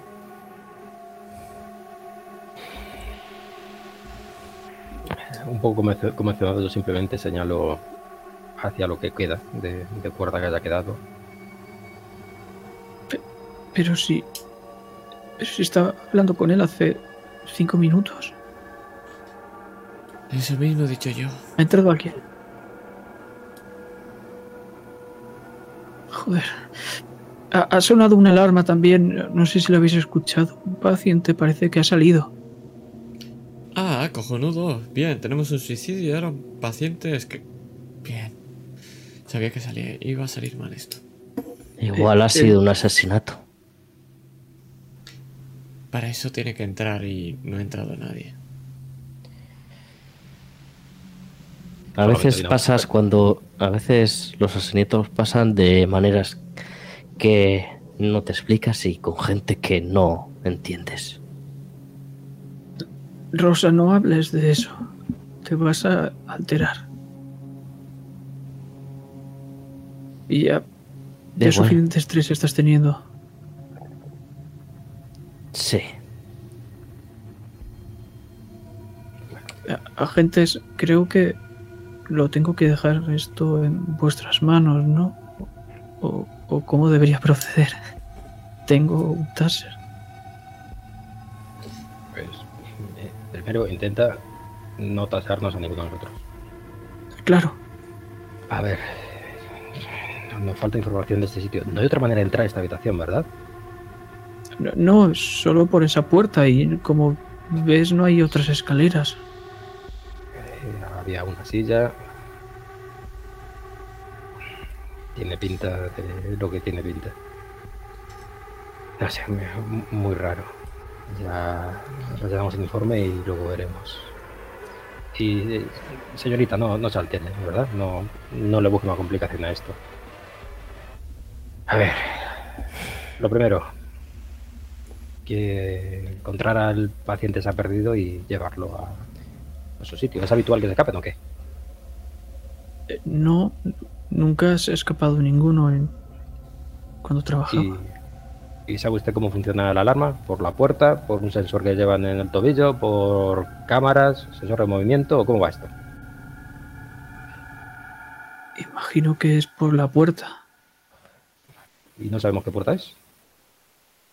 No, solo suena. Bien. No es... Es bastante antigua la tecnología aquí, lo siento. Ya, ya, ya, ya, ya. Aunque bueno, solo puede venir de los pisos superiores. Si no habéis visto a nadie bajar las escaleras. Mm, No, pero es que tampoco sabemos cuál es la habitación de- del paciente de esta planta. Y nos indica, podremos comprobar que su puerta está cerrada. Y así podemos avanzar, seguros de que no nos dejamos a alguien por aquí abajo. Debería alguien comprobar las escaleras mientras vamos a buscar a este paciente. ¿No? Bien. A ver. Me quedo yo en las escaleras y vas tú con ellos, Carol. ¿Te parece bien? No puede venir usted. Te miro y te miro que- con, con una cara de odio. Es más, dese- desenfundo la pistola. Ujú. No. No pensé No. en utilizarla. Eh, ¿Cómo de peligrosos son? A ver, son enfermos mentales. Suficiente, vamos. Me, me voy para la escalera. Y dejo que se apañe Carol con ellos. ¿Qué tal la luz por la escalera? Es la misma de siempre. Se ve al fondo la luz de la recepción. En los pisos arriba no se ve nada y luego hay una luz en cada rellano, una lucecita de emergencia que es la única que está encendida. Emite un resplandor verde. Me acerco, pongo un poco la oreja, a ver si se escucha algo. Y eh, tiro a observar la situación o no hace falta. No, no es necesario. No escuchas ningún sonido. Pero Dime. Muy brevemente, Craig, explícanos cómo es esta primera planta. Entiendo que os estáis dirigiendo Rosa, Carol y Craig hacia la habitación de Eloy. Sí. Pues muy breve, pinceladas, ¿cómo es esta primera planta? ¿Y cómo es la puerta donde, de la celda de Eloy? Pues un pasillo que por un momento parece infinito, aunque después no es tan largo como parece y muy poco decorado. Podemos ver las típicas plantitas que hay y alguna que otra silla, pero un par. Y llegamos a la puerta. Una puerta metálica, pero parece que está bien reforzada y tiene incluso un código de seguridad para poder abrirla y tiene un pequeño, una pequeña ventana en la cual podemos ver lo que hay en el interior. Y eso es lo que estoy haciendo ahora mismo. Lo ves. Eloy Villarreal es un hombre fornido, hirsuto, con unas mandíbulas anchas, pero una barbilla estrecha, prominente. Tiene unos ojos pequeños. Está sentado en el borde de la cama y parece inquieto. Está mirando a todas partes de la habitación, está mirando la puerta. Y dime, cuando retiras esa rejilla que permite ver el interior, ¿se puede escuchar? ¿Eloy podría haberlo escuchado o, o no? Sí, Pues entonces mira en tu dirección. ¿Doctor T? ¿Doctor T? No soy el, el celador, so- soy Craig. El doctor vendrá pronto. ¿Estás bien, Eloy?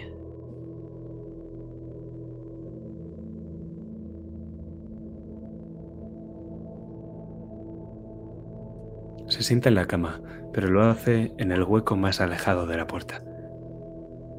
Sabes que Eloy no es peligroso. Es probablemente el paciente más inofensivo que haya aquí.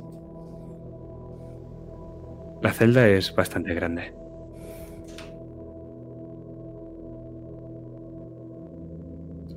Quédate aquí y no hagas nada, ¿vale, Eloy? Espera que regrese el doctor y, y ya está. Está todo bien, no te preocupes. ¿No venís a sacarme de aquí? Sí, pronto cuando venga el doctor. Estará en una hora con mucho. O menos incluso. Escucha, amigo. ¿No quieres hacer negocios? ¿Eh? ¿Negocios? Sí. Negocios. ¿Qué, qué tipo de negocios? No voy a hacer negocios contigo con esta puerta. No tienes nada ahí dentro, Eloy. Te lo requisamos todo, ¿recuerdas? Y además no te conviene hacer negocios con él. Sí, tengo esto aquí dentro. Mira. Te señala hacia la pared donde ha colgado. No sabes muy bien de dónde los he sacado. Son recortes de revistas sobre coches y sobre hombres. Hombres muy ligeros de ropa, en bañador y en ropa interior. Que posan. Los tiene pegados con... No es celo. Hay una especie de sustancia por detrás que los mantiene pegados. Hmm.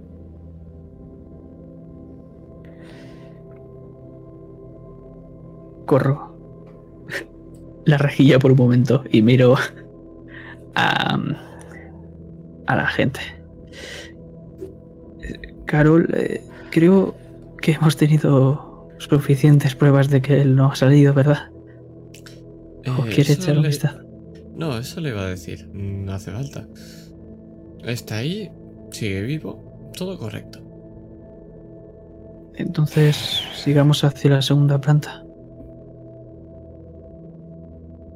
¿Se encuentra bien, Rosa? ¿Algún signo de malestar? No, yo estoy perfectamente. Si nota algo, lo que sea, por Ves, favor, ves una sonrisa que no se cuesta, no, no se esfuerza nada en ocultar que es falsa. me vuelvo a rascar la cabeza. S- Sigamos entonces. En la puerta. Suena metálico. Es un puño.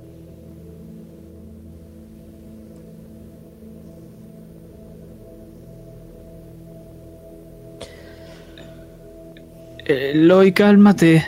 Por favor, no. No quiero entrar, no me obligues. ¿El doctor vendrá pronto?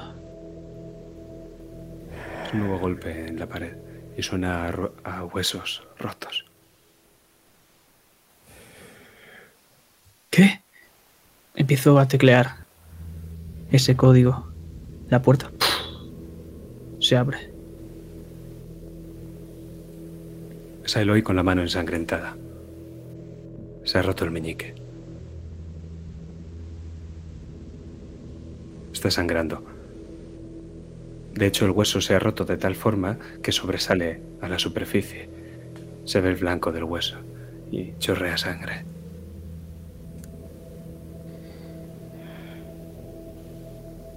¿Qué estás haciendo, Eloy? Venga, vamos a hacer negocios, tío. ¿Pero has visto lo que te has hecho? Esto no es- Túmbate en la cama. no Túmbate en la cama. Lo tumbas poco a poco en la cama, se deja. ¿Sabes? ¿A ti te gustan los coches? A mí me encantan los coches. Sí, tenía- me encantan. Yo tenía una empresa de coches. Te habría encantado un coche. Yo puedo venderte un coche. C- Claro, empiezo a rodearle con un gran cinturón para dejarlo atado aquí. ¿Qué coche te gustaría que, que me vendieras?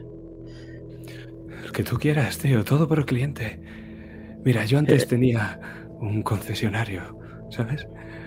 Siempre era mi sueño desde crío tener coches, todos para mí, poder darle a la gente su coche, ¿sabes?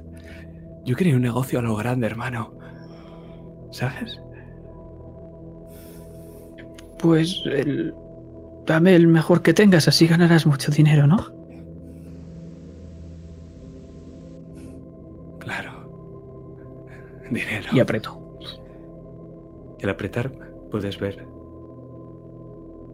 que queda visible un tatuaje de Eloy. Un tatuaje que no habías visto antes y que desde luego no figura en su ficha que médica. Es un dólar, es el símbolo de un dólar, más específicamente. ¿Dónde lo tiene?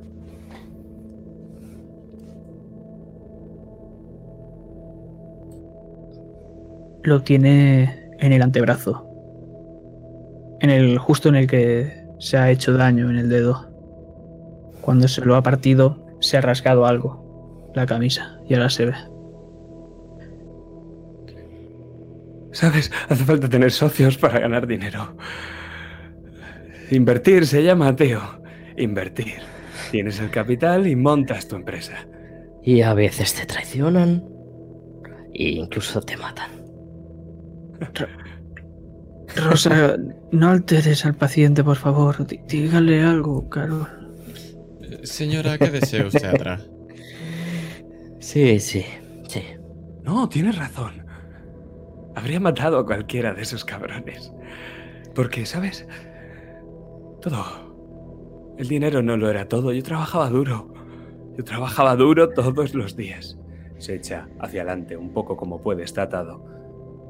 Mueve el cuello y dobla todo lo que puede la espalda para mirarte a la rosa.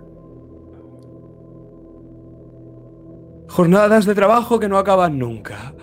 Atender a clientes a todas horas. Y todo por acabar con la cuenta llena a fin de mes. ¿Y para qué? Para nada. Para nada. Porque al final los que te traicionan son, son ellos. Porque no eran trigo limpio. ¿Y sabes? Porque A veces... No, a veces no, siempre. Hay que matar. Y traicionarles tú. Antes de que lo hagan. Ya basta. Y puedes ver cómo me he girado hacia ti mirándote, Rosa, y tengo el taser en la mano. Es como si te estuviese apuntando. Pero cuando me doy cuenta, lo bajo. Ya basta, Rosa. yo no soy culpable, ¿me oyes, mujer? Yo no maté a ninguno. Yo no maté a nadie. No maté a nadie, No- pero, pero, pero, cuando sacaron las pistolas, ¿qué iba a hacer? ¿Eh? Cuando me apuntaron en la puta cabeza, ¿qué iba a hacer? Le di al botón. Sonó la alarma. Yo solo le di al botón y sonó la alarma. Le di al botón, sonó la No, alarma. eh, no, no, no es culpa tuya. Llévesela de aquí, agente. Creo que es lo mejor, sí. Mm, Rosa, acompáñame. Y te pongo la mano por delante. ¿Es usted policía? Eh, sí. Podría haberme ayudado. Podría haberme ayudado y entraron disparando a mis socios. Entraron disparando. Yo soy solo una persona, no podemos estar en todos los lados. No, tú los mataste. Tú los mataste a ellos. Eran mis socios, yo os llamé. Yo os llamé, yo le di a la alarma, yo solo le di a la alarma. Pero nunca los puedes matar a todos, ¿verdad? Nunca puedes matar. Nunca puedes matar el pasado, ¿verdad? Y el pasado siempre viene a morderte en el culo. Creo que es suficiente. Va, acabo de- se acaba la charla. Y le doy un empujón a Rosa para apartarla. Está bien, ¿no? Ahí no puede hacerse daño. Me gusta tu No, pistola, está todo bien. agente. Yo tenía una igual. Eloy es suficiente. No. Ya está bien. No. Debes saberlo. Tú también debes saberlo. Yo no soy un hombre violento. Yo nunca habría hecho daño a nadie. Pero no te puedes librar del pasado, ¿verdad? Yo guardaba la Lo sé. en el cajón. No, no, te- no lo sabes. ¿Te imaginas la presión? Lo intento amordazar.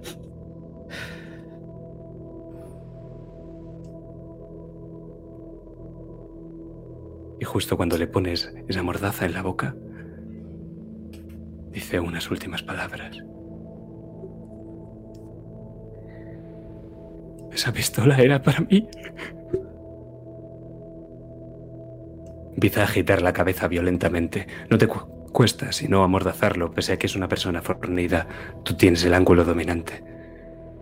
Pero mientras mueve la cabeza, su flequillo largo deja ver un orificio en su sien. Y vosotros no lo veis, pero Rosa sí le está contestando y le está negando con la cabeza.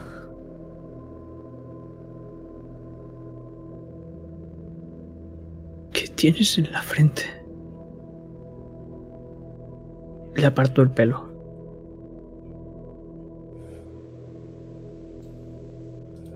Pero lo que tú ves, Sebastián, es una brecha en la cabeza que sangra, sangra, sangra. Haz una tirada de mantener la calma, Craig. Ahora mismo.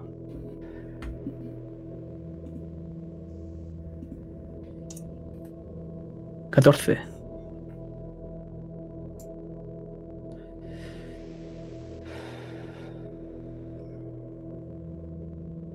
Elige un estado.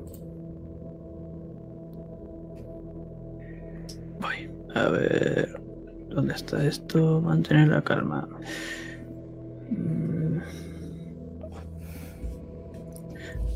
Vale.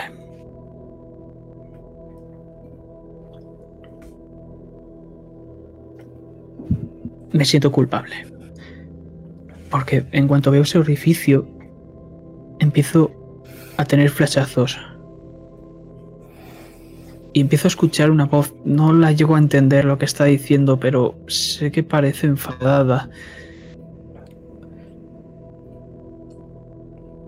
Empiezo a hablar yo también bastante acalorado y en un parpadeo escuchamos un golpe y como esa persona de la cabeza empieza a salirle sangre y cómo va cayendo lentamente hasta que llega al suelo y eso con un chasqueo me hace volver y miro hacia frente como también le está saliendo sangre ¿qué es esto? ¿qué está pasando aquí? me alejo cayéndome al suelo Joder. Me acerco, te ayudo a levantarte. Se habrá reventado la cabeza dándose golpes. Está bien, yo qué sé, un poco de presión y ya está. tiene un puto agujero agente ¿Qué dice de un agujero? Se ha dado en la cabeza una brecha.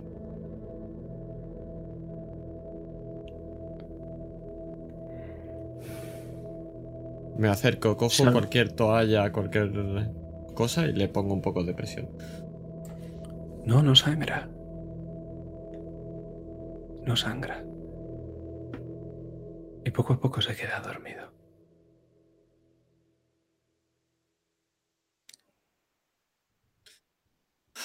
Una noche larga.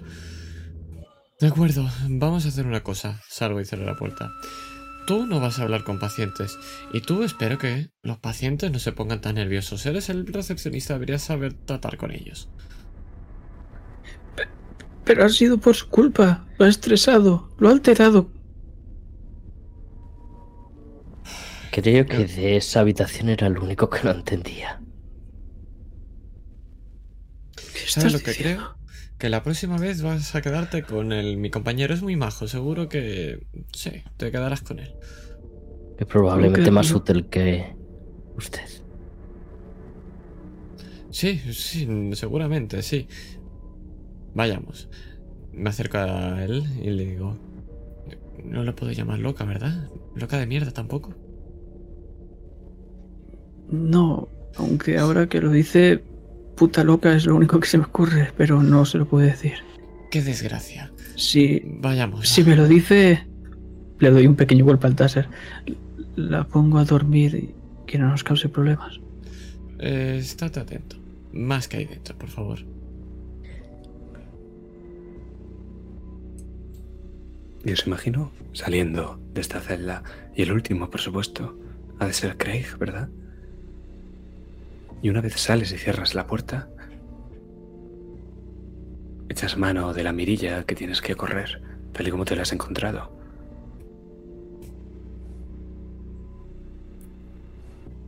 Y que te aspen. Sí, el que no está en la cama en ese momento. Eres tú, Craig Weber. Pero quiero que me hagas una tirada de entereza. Basta ya. ¿Dónde está entereza? Eh, aquí. Eh, por menos una estabilidad, ¿tengo algún penalizador o.? No, tendrías un penalizador a estabilidad. Ah, vale. 11.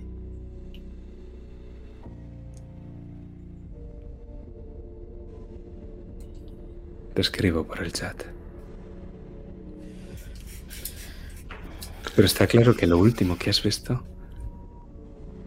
al cerrar esa mirilla es tu cuerpo amordazado y atado a, a esa.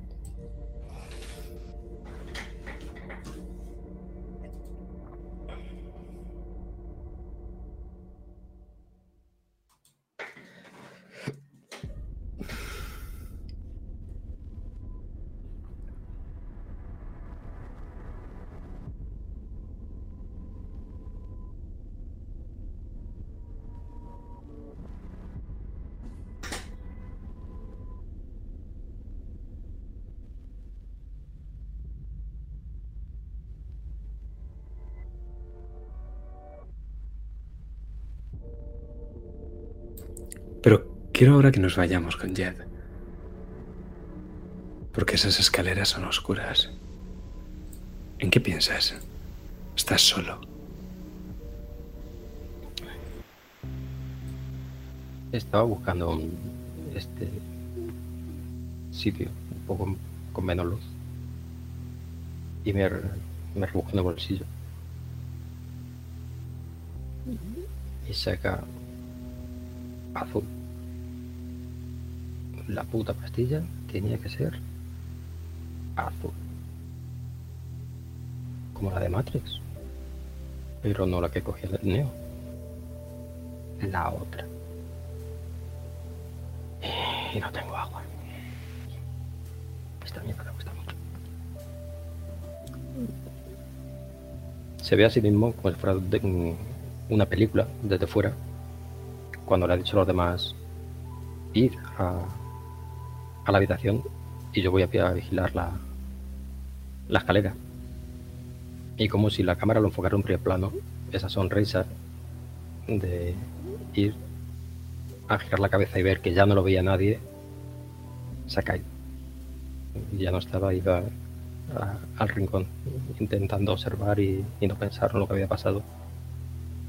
En que ese hombre que se había quedado ahí muerto no había podido ah, hacer nada. Al fin y al cabo, ¿cuántas veces ha hecho cosas mal? ¿Y cuántas veces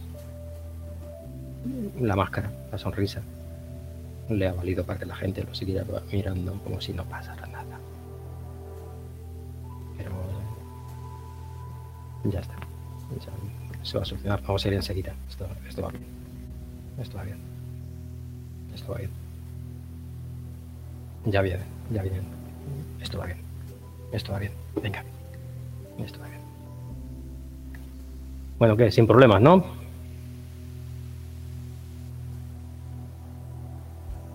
Sí, digamos que sin problemas. En la próxima te los llevas tú. La verdad, se te dan mejor a ti estas cosas.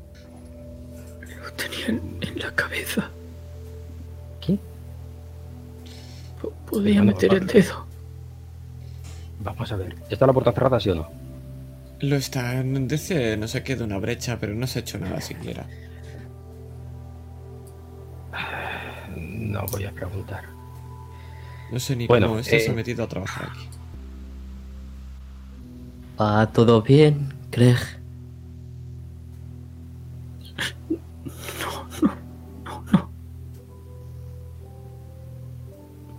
No va bien. Normal. Venga, venga, que ya no vamos. Le, le pego así en, en el hombro. Venga, venga, que, que esto se pase. Vale. Y me quedo mirando a Carol y digo, pero. Mirar la puerta, está cerrada y venimos. No, no, no entiendo. Es que se ha, dado, se ha empezado a golpear el otro, lo hemos tenido que amarrar y luego el otro dice no sé qué de una brecha, yo qué sé. Esto va a salir bien, va a salir bien. A salir bien. Venga. Siguiente planta. Mm, Vale. Siguiente planta. Eh, va usted delante, señor Craig, que sabe dónde es, que no tengo ni puta idea.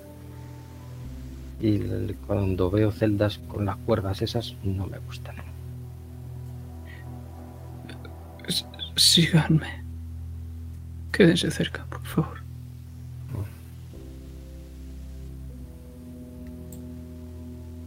Os imagino subiendo unas escaleras que casi parecen eternas y oscuras, claro.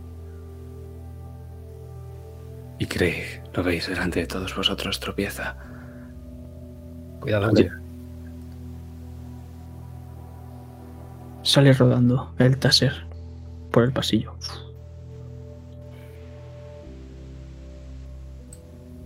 Lo, lo siento. Lo siento. ¿Alguien puede recoger eso? S- Ya voy yo, que tú quédate ahí, Rosa. Tú quédate ahí.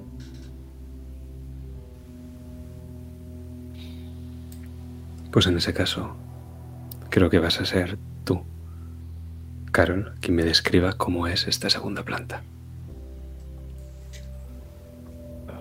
Me imagino esta segunda planta eh, igual con las mismas pocas luces arriba justo de donde está el taser, una luz parpadeante. Vemos sillas de estas que están unidas de tres en tres, de baja calidad en los laterales. Es casi como si esto fuera más que una una planta para los pacientes y familiares para que puedan esperar fuera y verlos dentro. Me imagino que este lugar lleno de habitaciones a un lado y a la izquierda algún ventanal. Todos con números, múltiples de números. Donde hay habitaciones dobles, donde se pueden ver dentro habitaciones austeras. Una sala donde dormían los pacientes que tienen que quedar internados. Es de color blanco, aunque con esos palpadeos se vuelve más gris. Y siguen esos carteles viejos pegados, algunos a casi medios de despegar. Eso sí, está muy limpio. Sorprendentemente limpio para lo mal que está todo. Y de hecho es destacable uno de estos carteles. Y aparece un cigarrillo que está siendo fumado por una boca que está dibujada de perfil bastante mal hecha. Pero lo más curioso es el lema. Es una pregunta, dice, no quieres matar a nadie, ¿verdad?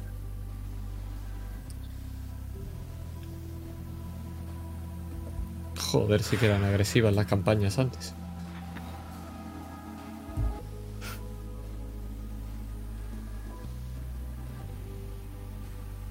No quiero hacerlo. No, no quiero hacerlo.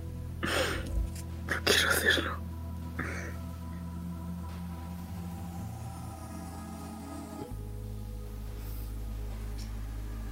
Tome su taser e intente que no se pierda otra vez, por favor.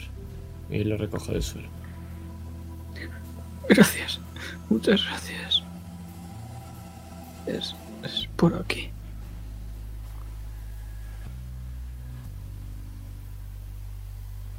Empiezo a andar. Y todo mi cuerpo tiembla. Notas algo frío en la nuca. Pero es una mano. Pero más bien pareciese un bisturí para ti. Tranquilo, Greg. Tranquilo. Tranquilo. Tranquilo. No, no me asustes, por favor. Tranquilo. Tranquilo. Y llegamos así a la puerta del segundo paciente. Más bien quizá debiera decir la segunda paciente. Y la puerta está abierta, claro. Alguien ha metido el código desde el otro lado.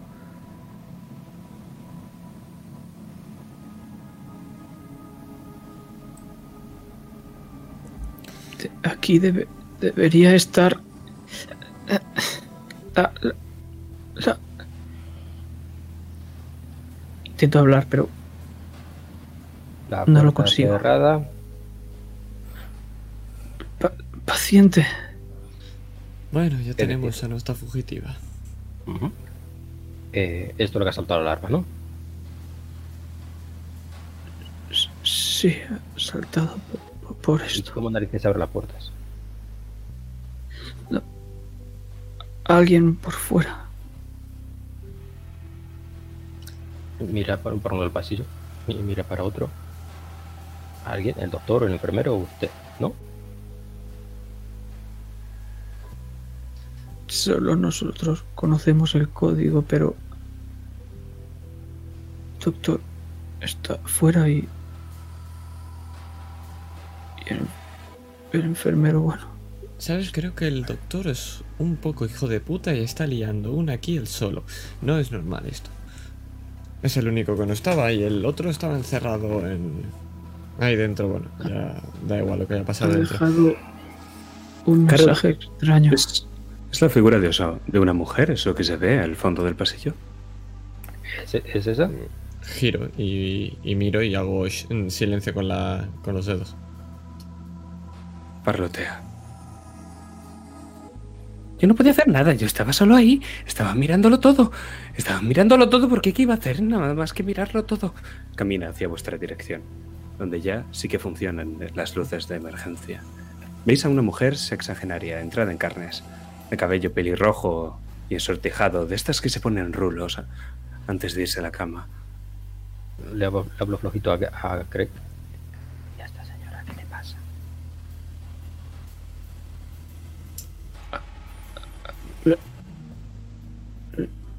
Le, le pasa...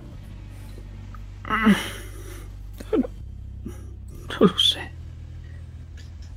Que no lo sabe. Saco la, no- la nota otra vez, temblorosa. ¿Qué, qué ponía la Por nota? aquí. Pone que en la nota está Snivae Loroson y que es compulsiva. Y queda patente, en cuanto la veis, está moviendo las manos. Tiene la voz aguda, lleva puestas unas gafas gruesas y sucias. Camina hacia vosotros. Huele a sudor.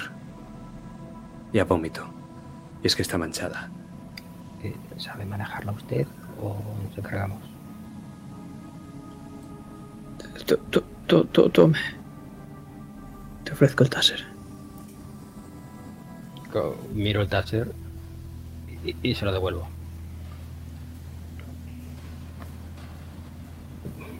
Buenas noches, señora. Che, che, che. ¿A qué venís? ¿Eh? ¿Eh? ¿A qué venís? ¿Qué queréis? Eh. ¿Qué queréis? ¿Reíros de mí? ¿Decirme que estoy loca? ¿Decirme que nunca voy a salir de aquí? ¿Eso vienes? ¿Usted suele estar en esa habitación? Sí, sí, suelo estar ahí, es en mi habitación, es mi habitación desde que me metieron aquí, desde que me sacaron de mi granja. Sí, esa es mi habitación, sí, sí. ¿Y vosotros me metisteis aquí, panda de desagradecidos? ¿No tenéis respeto? ¿Eh? ¿Es que ya nadie teme a Dios? ¿Eh? ¿Ya nadie respeta a sus mayores? Ni a las mujeres. No, señora, no, para nada. Eh, ¿Quién es- sabe quién la ha sacado de ahí? Alguien tiene que haberla sacado. La puerta estaba abierta. ¿No estoy en mi permiso? ¿No ¿Se ha estoy en mi permiso? Tengo toda la ¿Se ha planta para mí y no estoy en mi No estoy en mi Señora, permiso. Un momento, por favor. ¿Te has dado cuenta que se ha dejado la luz encendida? No, está bien encendida. Está bien, siempre la dejo encendida. ¿Y la cama? ¿Dónde la suelo dejar? Tus cosas, ¿dónde las suelo dejar? En su sitio, no pueden estar en ningún otro sitio. En su sitio, ¿dónde van a estar? En su sitio. No, en su sitio. Me parecía que estaba todo muy descolocado. No está descolocado. No hay nada descolocado. Yo creo que sí. Yo creo que sí. ¿Verdad, chico, que estaba todo muy descolocado? Sí, sí, podemos acompañarle si quiere y ayudarle. Ve- ve- venga. Y nos con cuenta lo de la granja. La granja, sí, la granja. Empieza a caminar con vosotros. No parece peligrosa, ni muchísimo menos. Le cuelgan. Es una mujer realmente obesa. Le cuelgan las carnes del antebrazo. ¿Tríceps? Ahí hay cinco, seis o siete tríceps. Bueno, cuéntenos, ¿qué nos contaba de la granja? Es que yo, yo- yo- yo- yo llevaba una vida tranquila hasta el suceso. Yo era una buena vecina con mi Jack. Me ocupaba de las vacas, me ocupaba de, de lo que se ocupa una mujer, una buena mujer, de lo que se tiene que ocupar. Y de vez en cuando, pues al pueblo, a la peluquería, pues ¿qué iba a hacer? Como lo que tiene que hacer toda una buena mujer. ¿A que sí, señoras? ¿A que sí? Eh, c- Claro que sí. Sí. Claro que sí. Intenta ser buena y hacerlo todo hasta que pasa algo, pasa algo y todo la mierda. ¿Qué Todo, pasa algo? todo la mierda, todo. Eh, ¿Tiene un- señorita. ¿Tiene un ¿qué- pitillo? ¿Tiene un pitillo? Me apetece un pitillo. ¿Usted Sí, tiene claro. Y les, les ofrezco un pitillo. Voy a apartarla, pero, pero no me da tiempo a, a apartarla. Le han encendido un cigarro. Señorita, le he dicho quieta. Este es el segundo aviso. El tercero va a ser diferente. No ¿Y qué, va, desde y el- qué va a hacer? ¿Matarme? Desde el suceso no, no puedo fumar, no me dejan. No me dejan. Ve. Los doctores no me dejan. El celador no me deja. El como enfermero te, no me está, deja. te está mirando desafiante. Yo estoy mirando a Craig, no te hago ni caso. Y estoy mirando al Taser. ¿A la tercera? Bueno, se- señora, se- pues disfrute del cigarro, disfrútelo. Acompáñame, vamos, vayamos a recogerlo todo. Conocía a Josie, usted. Josie era mi amiga, llevaba arreglándome el pelo desde antes de conocer a mi marido. Me arregló el pelo en mi boda. Me hizo precio para cada uno de mis hijos. Era una buena mujer, era una buena madre. Josie acababa de ser madre, ¿sabéis? Era un niño rubio, rollizo. Se parecía mucho a mi Michael antes de que se fuera a la universidad. A usted no le vendría mal que le arreglasen el pelo. Eh, eh, gracias, señora. A usted tampoco. Es que estoy aquí encerrada, ¿qué voy a hacer? ¿Qué voy a hacer si estoy aquí encerrada? Y además, mataron a mi peluquera. La mataron, le metieron un disparo en la cabeza. Estaba ahí cerca de la entrada agonizante. El encapuchado. Entraron ¿Qué a robar. Yo estaba fumando un pitillo al lado del coche esperando mi turno. ¿Qué cosas? buena- Sí. No piense, no piense en eso, señora. Ya No, no, no, claro que no. Ya no pienso en eso. Por eso, por eso estoy fuera, por eso estoy libre. Por eso puedo fumar todo lo que quiera. ¿Tiene otro cigarrillo? A ver si lo hacen mal. No, no. A mí ya ¿Qué no me sienta nada mal. Saco un paquete del bolso y lo tiro dentro de la habitación. Se abalanza hacia la habitación. Él solo quería robar una cajetilla de tabaco. solo quería robar una caja de tabaco. Y por eso se metió en la tienda, en la tienda de mi tía Josie. En la peluquería. Y Josie sacó el arma. Porque ¿qué iba a hacer? Porque cuando entra un encapuchado con un pasamontañas, pues Josie sacaba el arma. Y Josie disparó. Y él disparó a Josie. Craig, cierra la puerta, por favor. C- Claro, lo, lo siento. Vas a cerrar la puerta y te encuentras con que algo está oponiendo resistencia. La celda no es pequeña, no me malentendáis, pero esa señora está tan obesa que con sus hombros Toca ambas paredes. En su defecto, la puerta. Con todas las habitaciones vacías, ¿no hay ninguna más grande para esta señora? No lo sé. Estaba gritando, ¿sabes? Estaba suplicando, ¿sabes? Señora, cállese. No te hablo a. Le Estoy hablando a ella. La policía no hace su trabajo. Y está claro que yo perdí un tiempo precioso para avisar a los servicios médicos, pero es que lo que le había Empiezo a pasado dar a Yoshi- empujones. Nadie te hace caso. Nadie, nadie te hace caso. Es terrible. Señora, por favor. Había sido muy injusto, había sido injusto. El muchacho tenía que saber lo injusto que era. Claro que no me podía callar. Claro que no me podía callar. Cállate, Me dijo que buscara ayuda. cállate. No, no. ¿Quién sino Dios debía juzgar un acto así? ¿Quién sino Dios? Dios no está. Cuando lo necesitas. No, está. no estuvo para.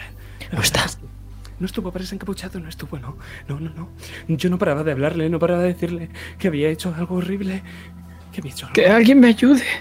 Y, y me largo por el pasillo. Aprieto un, un poco concreto, a ver si somos capaces de, sin hacerle daño a la señora, apretar la puerta. Yo voy a por Rosa y digo, joder. Y voy detrás para intentar cogerla del hombro y pararla.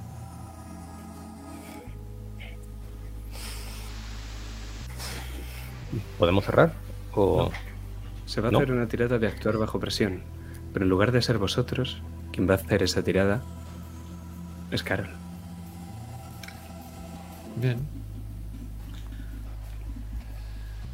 Actuar bajo presión. Venga, va, que estoy mamadísimo. 17. Madre. Menos mal que amarillo. Pues ante vuestra atenta mirada, Jed y Craig, podéis ver cómo la señora se abalanza contra la puerta y mete su brazo, ese brazo grasiento, y con la carne colgante, y toca el hombro de Carol que se está yendo. Y la mira con sus gafas, extremadamente gruesas. Se ha roto uno de los cristales porque está pegando la cabeza a la puerta y apenas hay una rendija abierta y por esa rendija ha metido el brazo, como si realmente todo fuera grasa y no hubiera huesos ahí. ¿Sabes qué, muchacha? Los vecinos no lo olvidaron nunca. No ¿Pero lo qué? olvidaron nunca. ¿Qué coño está haciendo? Suélteme. Craig, el Era como si yo hubiera matado a ese chico, ¿sabes? Era como si yo hubiera matado a ese chico. Solo porque hablo más de la cuenta. Es en el brazo. Y una vez ha dicho estas palabras, el brazo empieza a moverse y toda esa carne, imaginaosla, danzando. Mete el brazo para adentro y la puerta se cierra.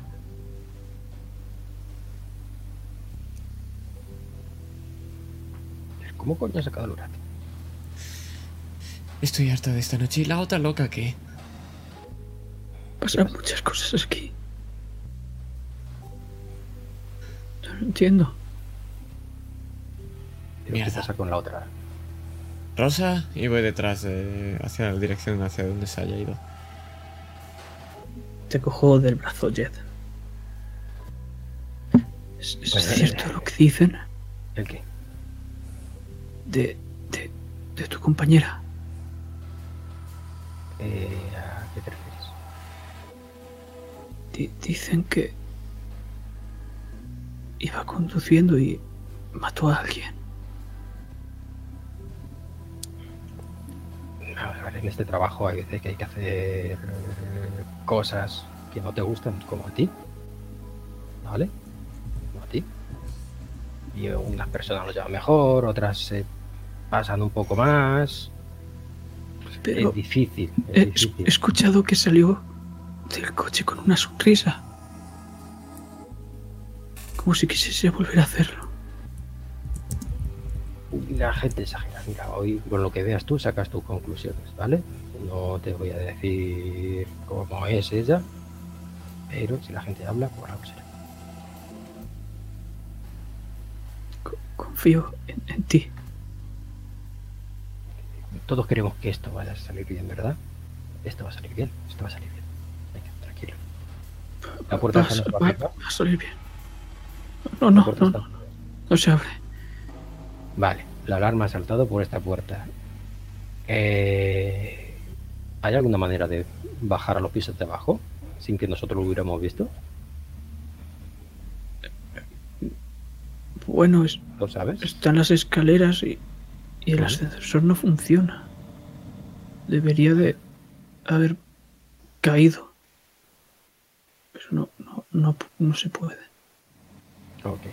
A ver, quien. No, simplemente quien haya abierto la puerta tiene que estar arriba, ¿no? Vamos, digo yo. Sí, su- supongo. Terminar con esto. Lo No encontramos. Y cerramos el tema. Tranquilízate, hombre. Estás nervioso, está poniendo nervioso a mí, hombre. Lo siento. Carol, Rosa, ¿dónde vais? Pero ellas están lejos. ¿No me escuchan? Creo que no. Rosa, ¿a dónde te has dirigido y por ende Carol te ha seguido? A la planta de justo arriba.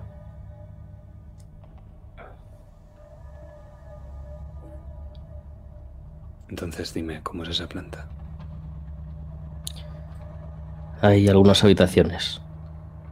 Pero sobre todo lo que hay en esta planta son quirófanos. Unos quirófanos que ya no se usan. Hace décadas que no se usan. Y que no fueron suficientes para salvar a mi madre. Y estoy en dentro de uno de ellos. Mirando la camilla.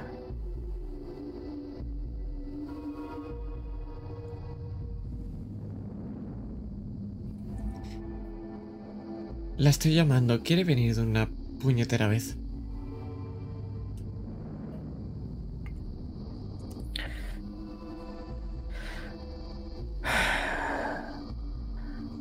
No me apetece.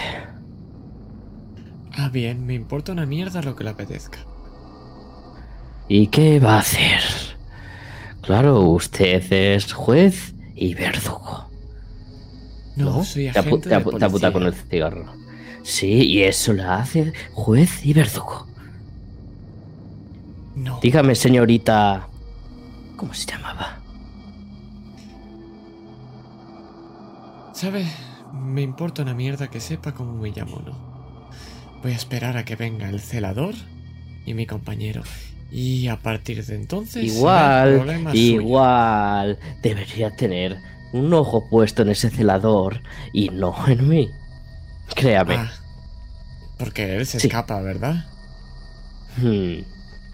No se escapa. No se escapa. Pues cuéntame Y no, sube. y no lo va a hacer. No se va a escapar. ¿Y por qué, por qué debería tener cuidado?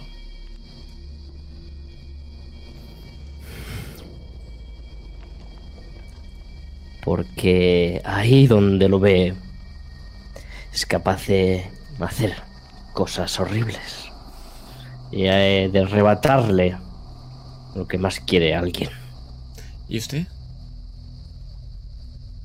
¿Qué? Que si usted es capaz de hacer cosas horribles y arrebatarle lo que más quiere a alguien. Yo ya no tengo a nadie. Así que me da igual. Lo hicieron conmigo. Y me queda poca piedad. Poca. ¿De acuerdo? Entonces... ¿Qué le hicieron? ¿Por qué está aquí? Va, charlemos. Al menos así no está escapándose por ahí. Cuénteme. ¿Sabe que no se puede fumar aquí? ¿Has visto, no? Lo que ponían en los carteles. ¿Se cree... cree que me importa lo más mínimo lo que ponga? ¿Otra vez? No podía ir peor la noche, ¿no? saco la cabeza. Estoy apuntando con la pistola hacia arriba. La, la llevo desenfundada. Miro hacia el pasillo. Hay una puerta abierta de par en par, hacia afuera.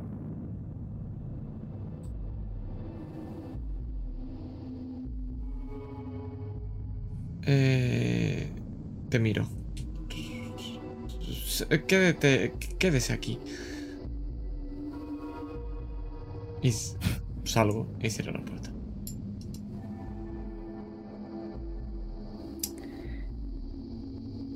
Me escondo dentro del quirófano y cojo un bisturí.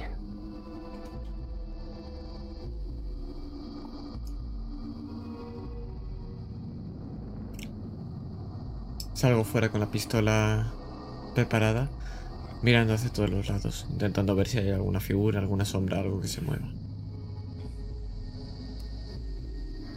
¿Sabe, señorita? Me recuerda mucho a mi hija. ¡Coño! Y miro No. de dónde sale eso. No, tú no. Vaya.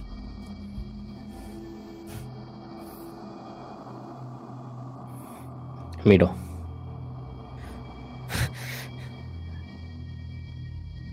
¿Quién eres? ¿Sales de tu escondite, Rosa? No. Le hablo, sin más. Escuchas una voz cascada con cierto acento mexicano. Y casi desde donde estás puedes escuchar el sonido de su corazón, porque va desbocado.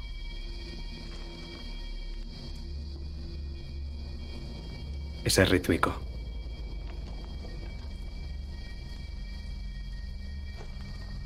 Yo soy Rubén. Y tú te pareces mucho a mi Flora. ¿Ah, sí? ¿Y cómo era ella? Era bien guapa. Pues gracias, supongo. Siguió siendo guapa cuando me la mataron. Créeme, no eres el único que ha perdido a alguien.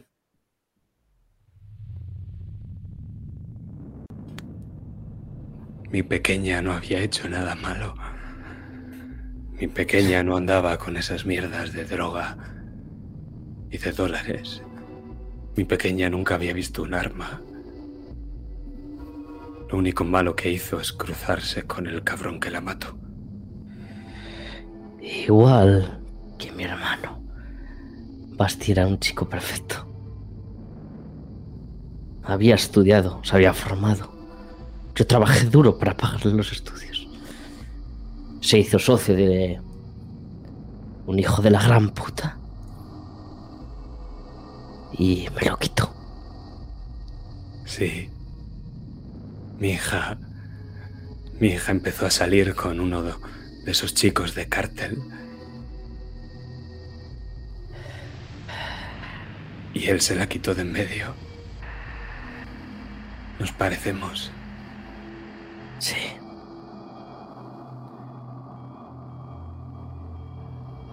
Yo pasé días planeando mi venganza. Mirando a ese chico, a ese joven. Sabía que había sido él. Sabía que estaba metido en mierda. Pero... Parecía normal luego. Parecía normal. Siempre lo parecen. Pero solo es una fachada. Sí. A mí me lo dijo Flora. Rubén. Yo estoy aquí. Para acabar con mi venganza. Me prometí a mí misma que no descansaría hasta que vengara mi hermano. Y esta noche lo voy a conseguir. Sí. ¿Y por qué no me ayudas? ¿Tú también la ves? ¿A quién? A mi Flora. Igualita que la Santa Muerte. justo delante de mí, susurrándome que él era culpable. ¿Ha venido también tu hermano? Siempre está conmigo. Pues entonces mata a su asesino. Haz como yo. Una en la cabeza, otra en el corazón y otra en sus pinches huevos. Sí. Salgo por la puerta. ¿Me vas a ayudar? Lo ves ahora por primera vez. 40 años, envejecido. Tiene los ojos cerrados. Ha estado dando vueltas por una de las mesas del quirófano, sin mirarte. Es bajo. Pero lo que más te llama la atención es que está justo encima de un charco de sangre. Y tiene una herida en el cuello, otra en el corazón y otra en su entrepierna.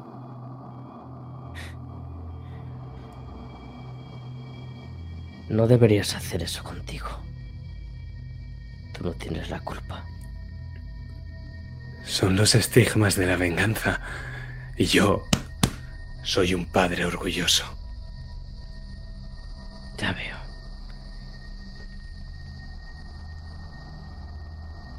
Entonces, ¿qué?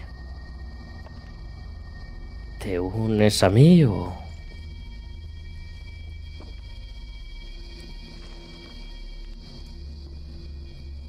Mientras eh, espero a su respuesta, meto la, una- la mano derecha en el bolsillo.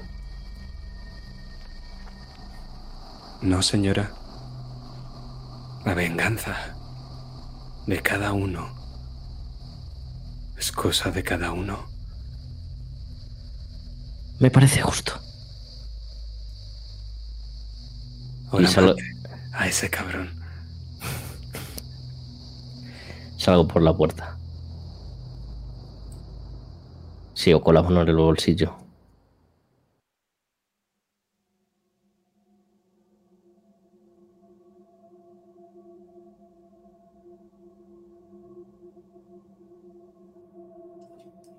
¿Habéis escuchado la alarma, Jed, Craig?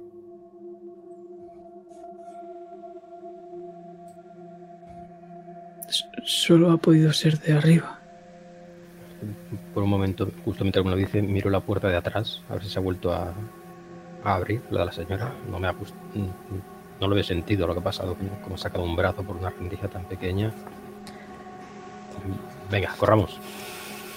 Y ves que he empezado a dar zancadas en sentido de la escalera, hacia escalera.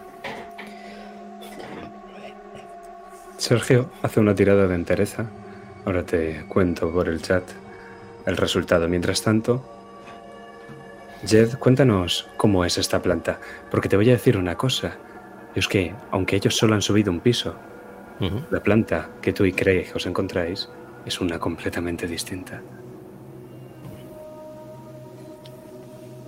giro la escalera y, y- y se para en seco. Es. El pasillo es como las anteriores, solamente una ventana en el fondo que deja entrever la luz de la luna, esas baldosas blancas y negras. Pero donde antes había dos, tres habitaciones, ahora hay solo una habitaciones muy grandes. En todo el pasillo, a lo mejor seis, no más de ocho. Y lo que le ha parado en seco es que hay algunas con la puerta abierta, otras no. Unas con luces, incluso las abiertas con luces, otras no. Y no sabe dónde ir. Parece que escucha ruidos en todas, como si correr aire, pero no hay ventanas, no hay nada abierto. No. No está tranquilo, para nada. Lo único que quiere es que llegue alguien para preguntarle dónde coño hay que ir, porque esto no, no tiene mucho pie ni cabeza.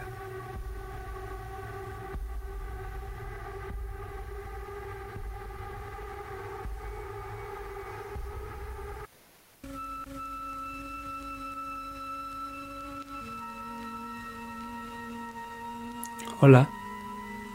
¿Has venido a que te cuente mi historia? ¿Dónde está? ¿La veo? Sí. Está en una puerta que tienes justo al lado que parece entornada. No está cerrada del todo. En el interior hay una mujer. Miro la puerta, pero mi- miro, miro las otras puertas pensando que van a salir de todas gente a la vez. Eh, eh, ¿Quién eres? Me llamo Bernadette. Trabajaba en el periódico. Siempre me ha encantado escuchar historias y escribir historias. Usted es policía, ¿no? ¿Sí? ¿Estás, ¿Estás bien? ¿Estás sola? ¿Hay más gente? Siempre estoy sola. Y tú también, ¿verdad? Sí, bueno. Todo de vez en cuando, ¿no? Lo noto. Eres como yo. Tú también te esfuerzas mucho, ¿verdad? Yo tampoco era la mejor del periódico, pero me esforzaba más que nadie. Y al final lo importante es que te esfuerces, ¿no es así? Sí, sí, sí. sí. Cu- Cuando, cuando te esfuerzas, todo, todo termina saliendo bien. Eh, eh, eh, ¿Esta es tu habitación?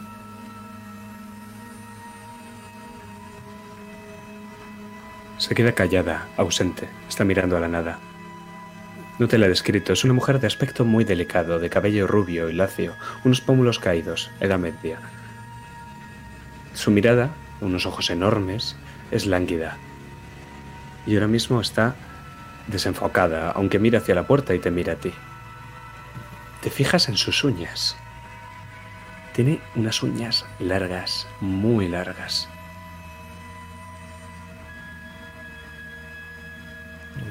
Un poco así dentro de la cara, intentando captar su atención. Eh, ¿Todo bien? Sí, perdón. Estaba pensando. ¿Sabe? Por mucho que te esfuerces, a veces viene alguien mejor. Que lo hace todo mejor.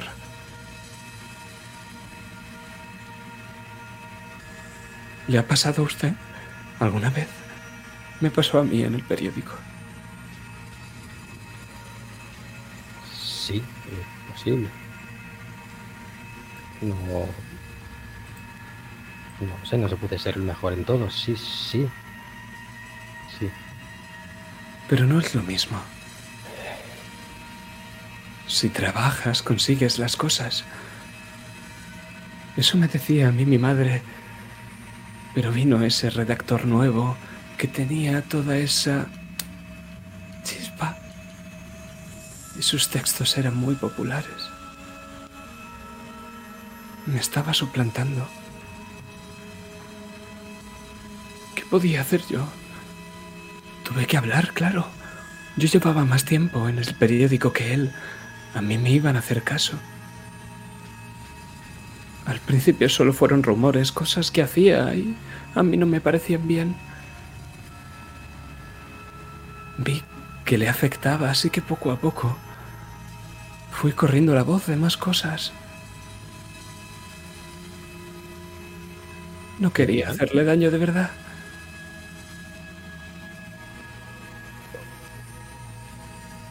¿Por qué?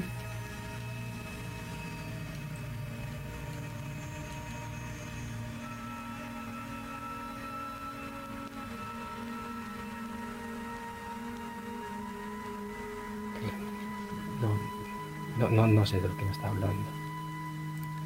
Eh, Lo despidieron, claro. Cambié unos datos de su presentación. El jefe no estuvo contento. Lo despidieron. Y vendieron el periódico al final. Era una reunión importante. Al principio me sentí bien, ¿sabe? ¿Cómo no? El despedido y volvías a ser tú quien tenía la chispa. Pero es malo cuando sabes que los rumores se vuelven en contra de una. Lo que hablan. Lo que hablan por la calle. Y al final, en los pasillos, te miran y tú te sientes culpable. Porque no lo vas a decir, ¿verdad? No vas a quedar en evidencia. Y al final estás sola.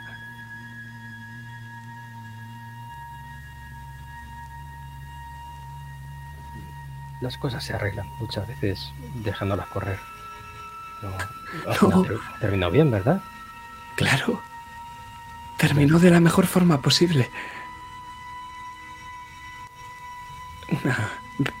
Volví a la empresa.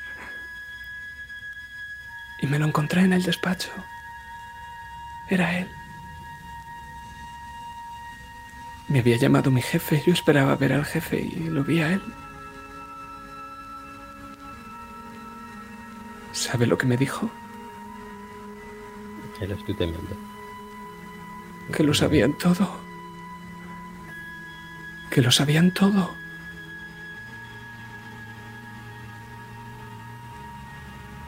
Me dijo que venía a disfru- disfrutar del momento de mi despido, que nunca había sido tan buena, que por mucho que me esforzara no tenía su chispa.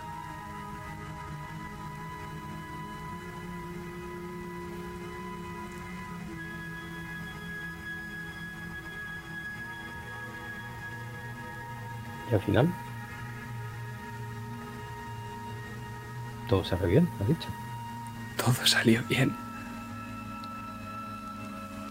Al final, no podía escribir más artículos cuando le arranqué los dedos y me los comí. Cuando el jefe abrió la puerta, tenía su lengua en mi boca. La estaba masticando.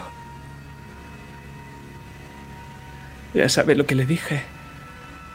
No corea ni una palabra de ese desgraciado, es todo mentira. Es un deslenguado. Muy. apropiado.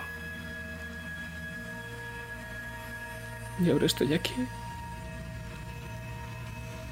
Pero si vuelvo a verle, le mataría antes de que dijera nada. Antes de que se corriera el rumor. Antes de quedarme sola. ¿No haría usted lo mismo? La, la, ¿No haría usted lo mismo? la entiendo. ¿No haría usted lo mismo? ¿Me entiende? La entiendo, la entiendo. Pues vaya a hacerlo. Mate a Carol Baskarak.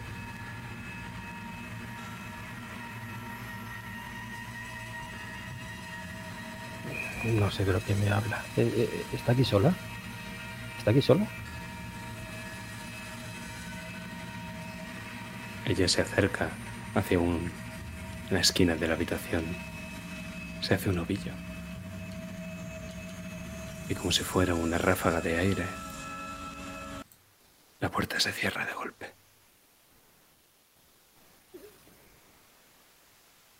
¿Me quedo encerrado den- dentro con ella?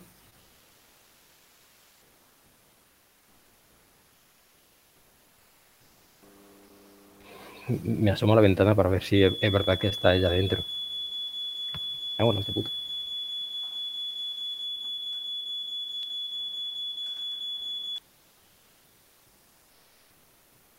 Atención, se informa a todo el personal del hospital que el doctor T está a punto de llegar.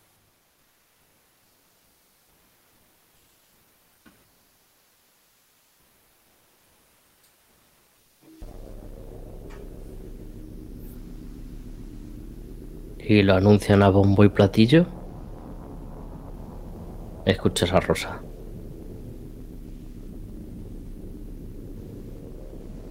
¿Quién te escucha, Rosa?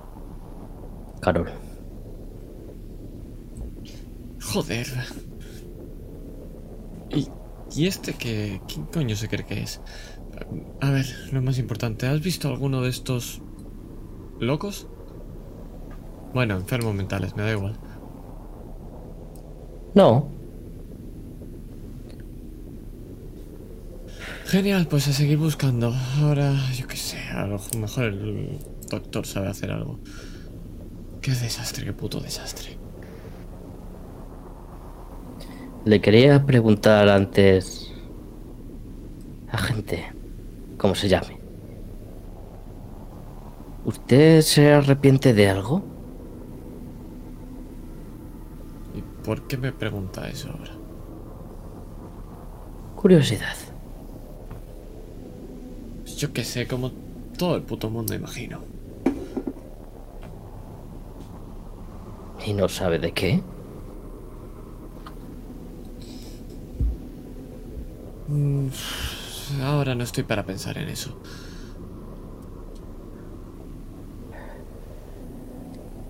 Pues es bueno pensarlo. Solo así lo solucionamos. Sí. Tengo mis dudas sobre eso, pero lo importante es que hay uno de estos locos fuera y que podrían ser peligrosos. Así que mi atención está en eso. ¿Entiende? Sí. Genial. Te sonríe.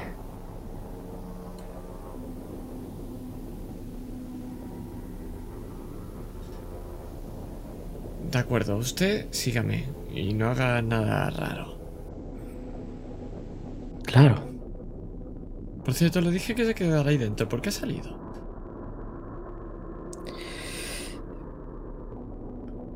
Tenía algo que hacer. Genial, genial, genial. A ver si llegan de abajo. ¿Estarán todos bien? Yo qué sé. Vamos, va.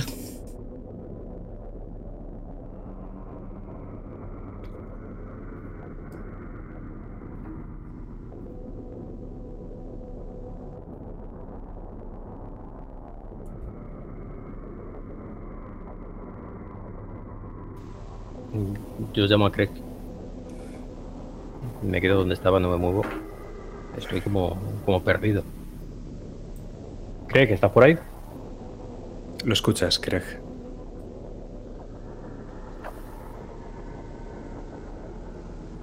Miro a ambos lados. Es- Estoy aquí. ¿Dónde? ¿Dónde estás? A- a- ¿Aquí? ¿Dónde estás? Esto, aquí. Empiezo a andar. Intento verle.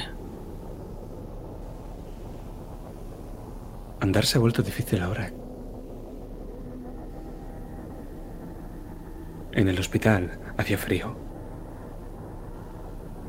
Pero ahora pisas una de esas losas del suelo y te quemas. Y es que la tubería que hay justo debajo es como si hubiera explotado. Y sale hacia arriba la baldosa chocando contra el techo. Como si fuera una nube de gas, de gas caliente, de, un gas que va por el suelo. Y puedes ver como justo debajo, echando un vistazo, se ve una losa cubierta de óxido incandescente que asoma y exuda ese gas que está caliente, muy caliente.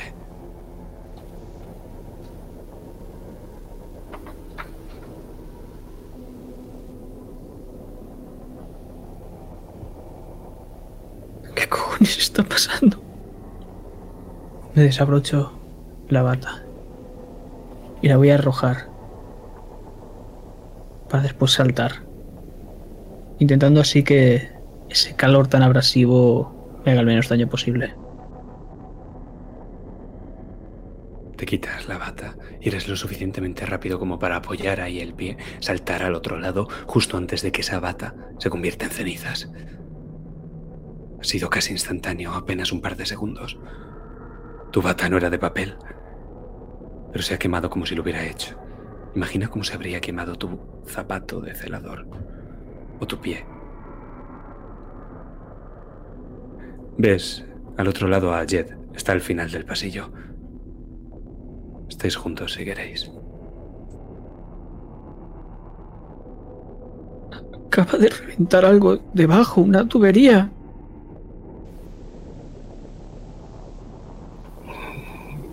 salir. Eh, otra. Otra.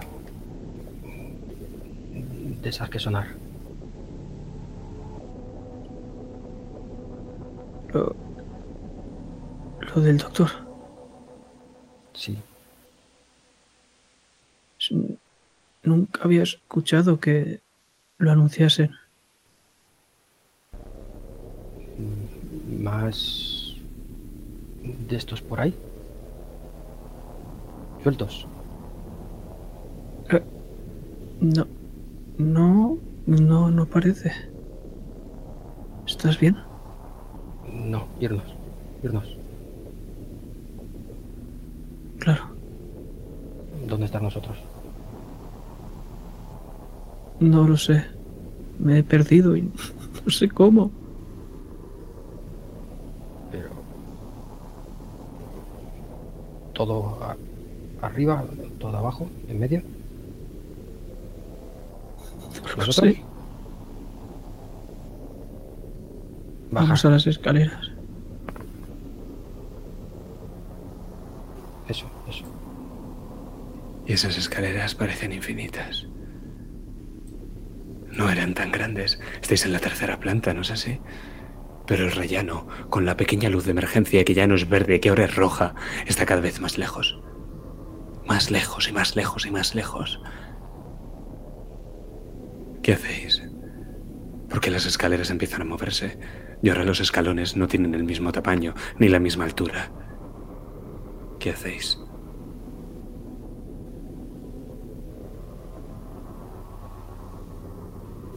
¿Subir?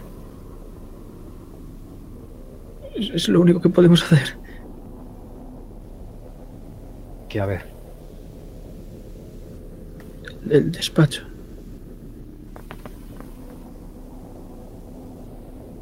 Hombre, hombre que operar.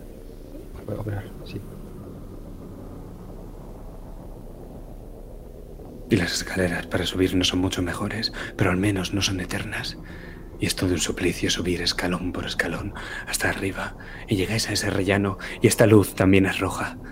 Y en el momento en el que llegáis la luz estalla, con una llamarada. Ahora ya no es una luz, ahora lo que sale de ahí es fuego. Es una antorcha, un candelabro que está en la pared.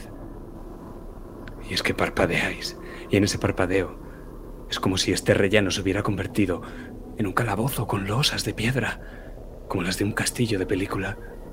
Solo que esto no es ninguna película. Volvéis a parpadear. Siguen siendo blanquecinas, amarillentas las paredes.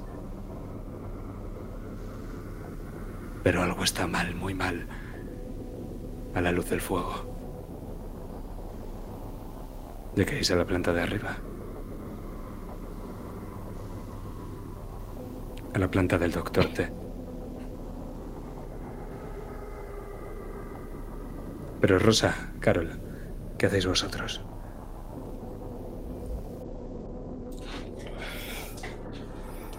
Haber revisado la planta al completo. Si veo que. Si no veo absolutamente nada, iré también hacia arriba. Esperando a que mis compañeros me sigan. Pero si hay algún remedio, pues.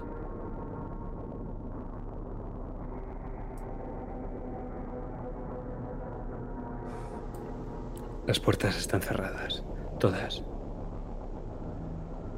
Y hay una de ellas por la que pasas, Carol, que casi se comba hacia adentro.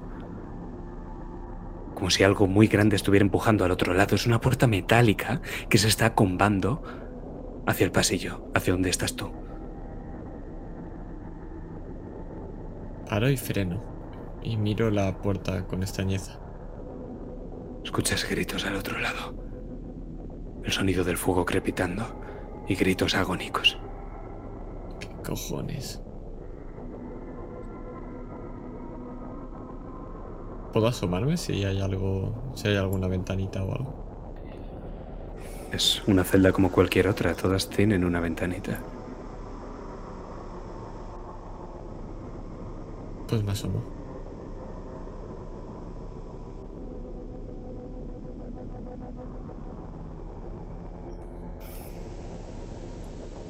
Tira ver más allá de la ilusión.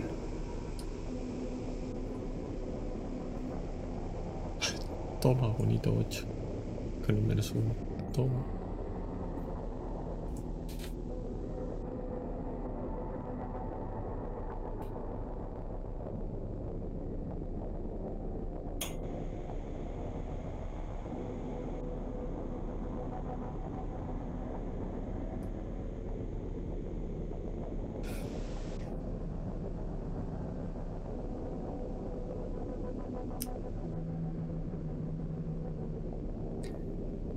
Te das cuenta, Rosa, de que Carol se ha quedado de piedra, mirando una de las pequeñas ventanitas de una puerta que para ti es perfectamente normal.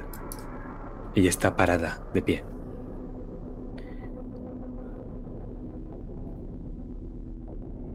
Me acerco a su oreja. ¿Pasa algo, agente? ¿Se arrepiente de algo?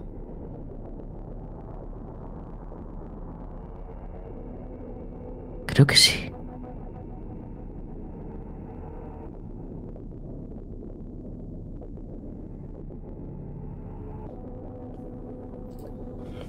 Y lo que ves al otro lado es la figura de un hombre que está fumando y lo que debería ser un cartel está en movimiento. Un hombre fuma con una brecha en la cabeza. Y habla, pero al menos mueve la boca, porque lo que pasa es que justo arriba, como si fueran de neón, se encienden las palabras conforme las pronuncian sus labios. Pone fumar, mata, mentir también.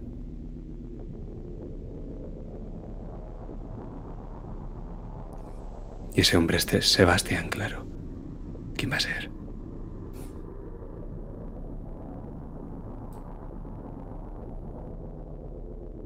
Niego, niego con la cabeza. Es el único movimiento que hago.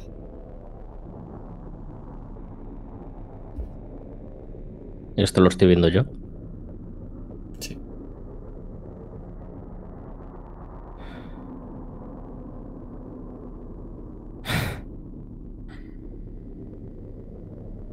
¿Sabes qué? Todo esto va a terminar hoy. Hoy.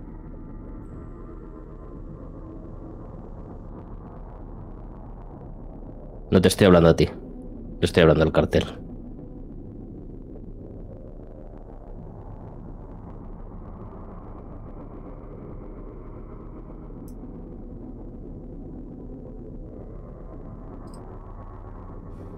En cuanto vuelva a mí, otra vez voy a avanzar y voy a avanzar sin parar en rosa. Y mi cara es de miedo, pero avanzo como si no hubiera visto absolutamente nada. O eso es lo que intento hacer, ver en mi cuerpo. Que no he visto nada. No me doy cuenta siquiera si está rosa o no. Avanzo como un robot automáticamente hacia el cuarto. ¿Hacia dentro del cuarto? Sí. Ah, no, el cuarto o el cuarto piso, perdón. Ah. Qué suerte que estéis en el cuarto. No hay escaleras que suban hacia arriba. Lo que hay es el despacho del doctor justo al fondo del pasillo. Y los que suben por las escaleras que acaban de llegar son Craig y Jed.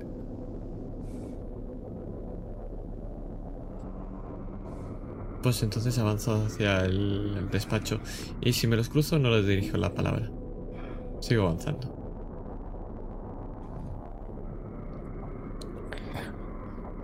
Vosotros sí podéis ver a Rosa con la mirada clavada en un cartel que hay en la pared.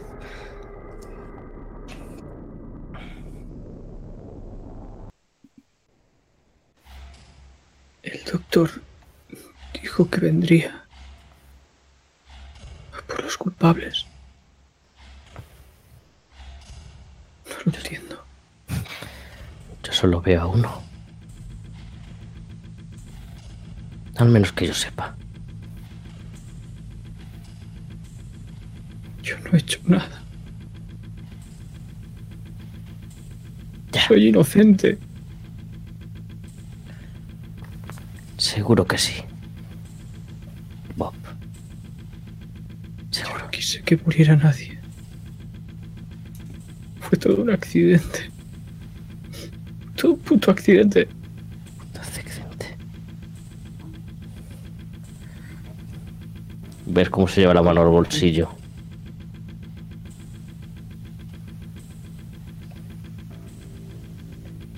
Y pare- en su mirada parece que algo esté a punto de saltar.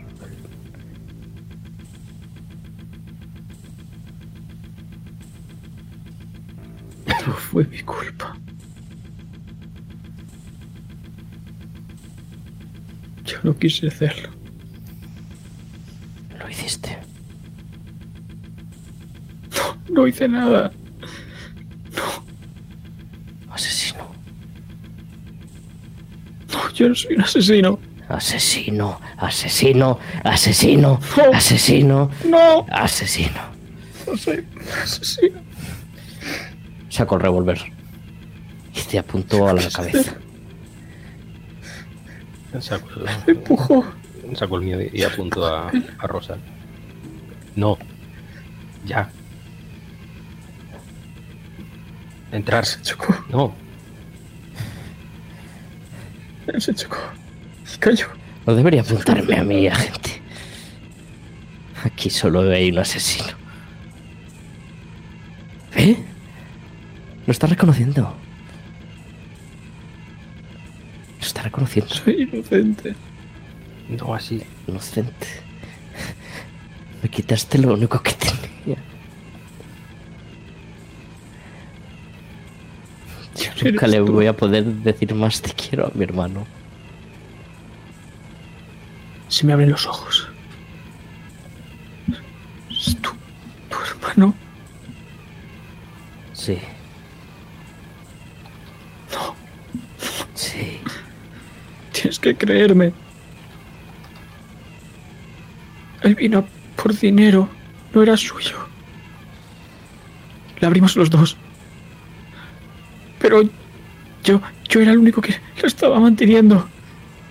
Y vino por dinero. No podía dárselo. No podía. Me empujó. Empezó a insultarme, a amenazarme. Yo le volví el empujón. Era una buena persona. No como tú. Yo tampoco soy así. Sí. Yo también lo soy. Eres un Vale. asesino. Una. Baja. Un asesino. Baja lo de disparar. Soy una buena persona. Yo nunca quise hacerle daño. Era mi amigo. Baja lo de disparar ya, joder.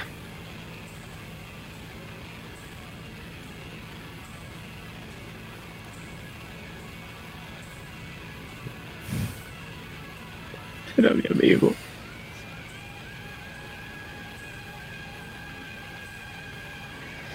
Era Ayuda. mi hermano.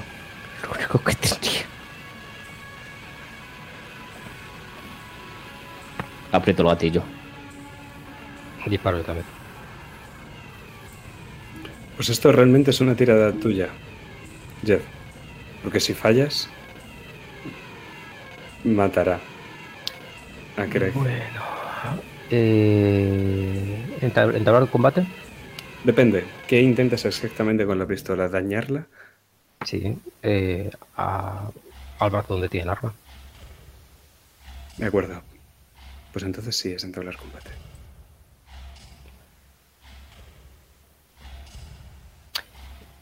Pregunta. Le doy a el combate y me sale el modificador. ¿Tengo que poner algo el modificador o no? No. Va. Era por si tenía que ponerle el 3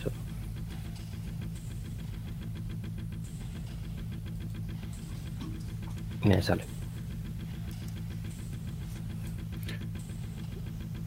Tira un D6.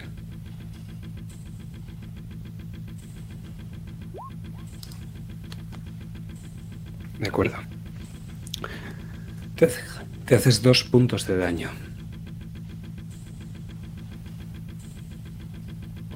Mm, rosa, ¿no?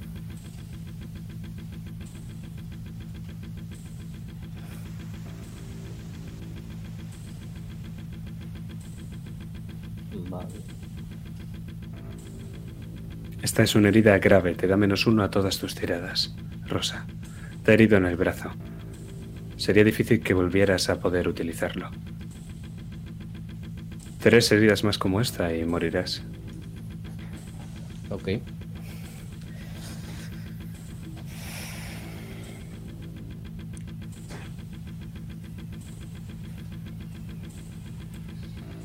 ¿Seguimos? ¿Qué haces, Craig? Te han apuntado con un arma, se ha escuchado un disparo, un chorretón de sangre, la pistola... ¿La pistola sigue en tu mano? ¿Rosa? ¿O se ha caído? Sigue en mi mano. No sabes cómo, pero le he metido un tiro en el codo y aún así se las está bañando para sujetar esta pistola con apenas dos dedos. Que se me la puedo imaginar cambiándosela de mano. ¿Qué haces? No estoy haciendo nada. Ni siquiera me estoy dando cuenta de lo que está pasando, porque ahora mismo estoy en ese marco, cubierto de sangre. La marca del golpe aún sigue ahí, una pequeña hendidura, y estoy mirando los escalones que van hacia abajo. Y veo el cuerpo, como cada vez va saliendo más sangre, y está teniendo espasmos. Me tiemblan las manos. Intento gritar su nombre, pero no me sale. Intento pedir ayuda, pero tengo miedo. Y simplemente intento agarrarlo con la mano desde la distancia, arrodillado, en shock.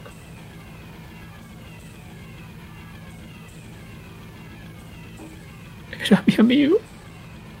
Era mi amigo. Quise matarlo. Nunca quise matarlo. Lo hiciste. Mataste. Y tienes dos policías delante. Si no te mato yo. Acabas de confesar un asesinato.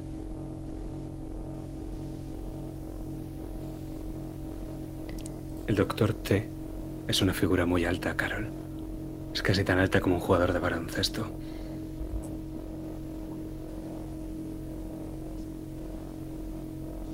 Y también es muy delgado. Tiene unas manos largas. Y también sus uñas lo son.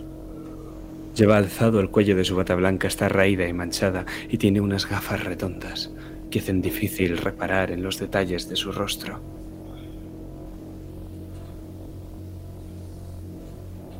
¿Y tú qué hiciste, Carol? ¿Ah? Yo, yo no he hecho nada. Yo estoy vigilando a estos putos locos. Yo no he hecho nada. Eres una figura de autoridad. Juez y, juez y verdugo. ¿Reconocer que eres culpable? ¿Sigues sin reconocer que eres culpable? ¿Hace falta que te apliquemos tratamiento? Yo no soy culpable de nada. No puedes decirlo, ¿verdad? No puedes arrepentirte. No, no hay nada que decir.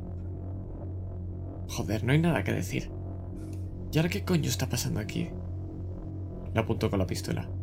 Explíqueme qué cojones está pasando aquí.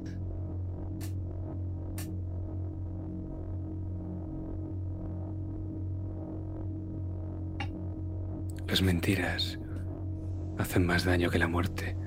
Carol Vascar.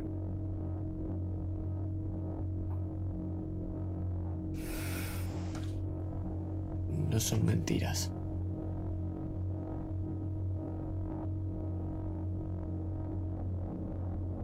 Jed, tienes una sola oportunidad. Solo dos saldrán del hospital. Solo puedo dar el alta a dos.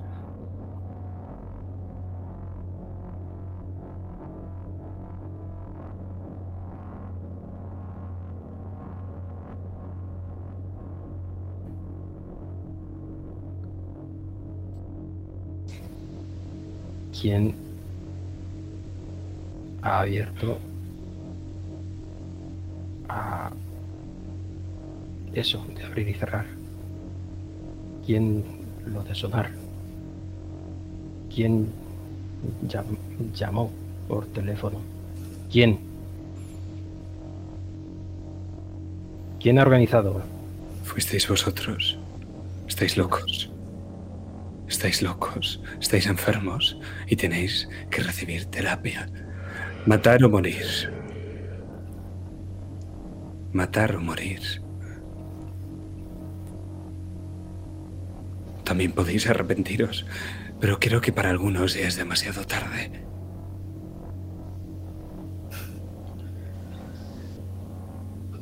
¿Verdad?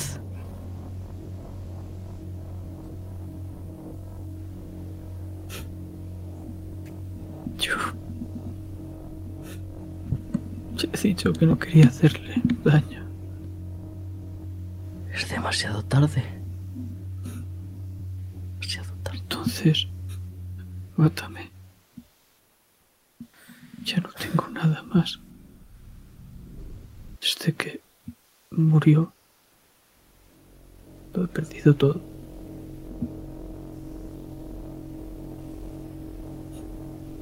Todo por ese día. Todo por mi culpa.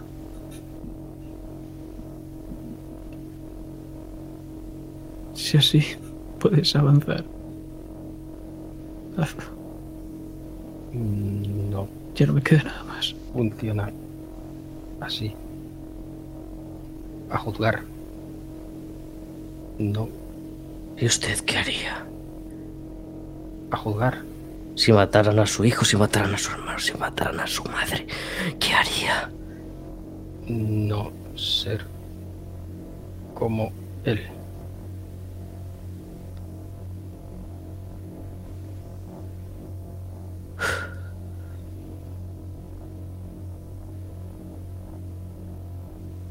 No mataré a la cárcel.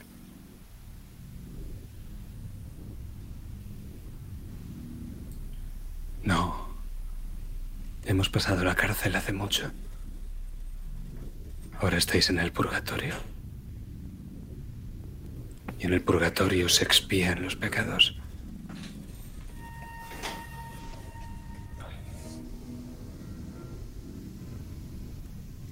No voy a jugar.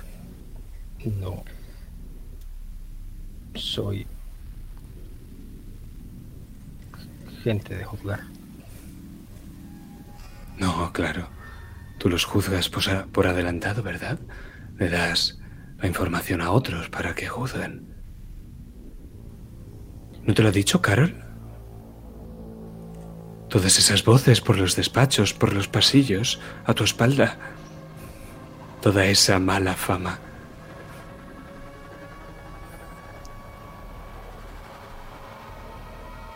¿Tú eres ese jodido cabrón?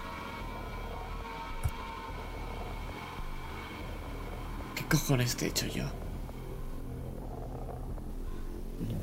Yo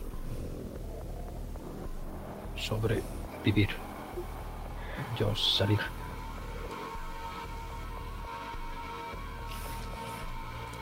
Y eso te da derecho a hacer lo que te dé la puta gana, ¿verdad? Mm, Yo salir. Yo solo intento seguir y que salga bien. Para ti, ¿verdad? Que salga bien para ti. como siempre.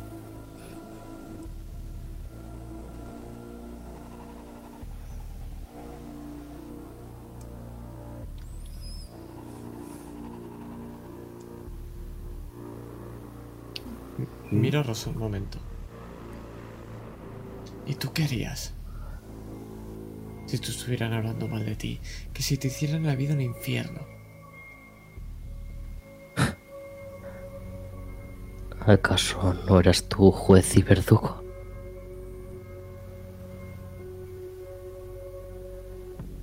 No, yo solo hago el bien. El bien de todos. El de por todos. Tú, tú, bien. juez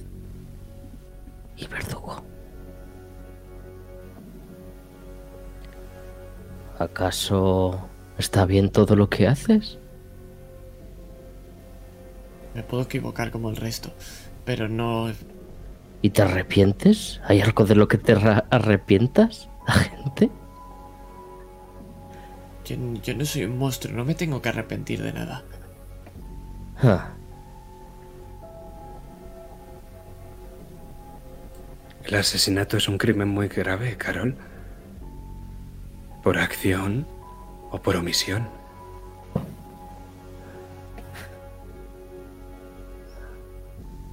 Pero yo no lo hice. ¿Sabes? Mentir mata. Igual que fumar. No miento. Yo no lo hice, simplemente no lo hice. Eso no es mentir. Podría haber pasado o podría no haberlo hecho. Yo no soy culpable de nada.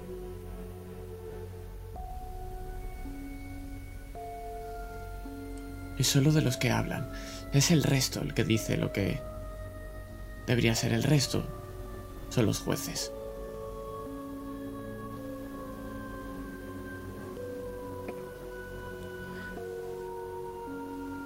¿El doctor tiene alguna identificación? Doctor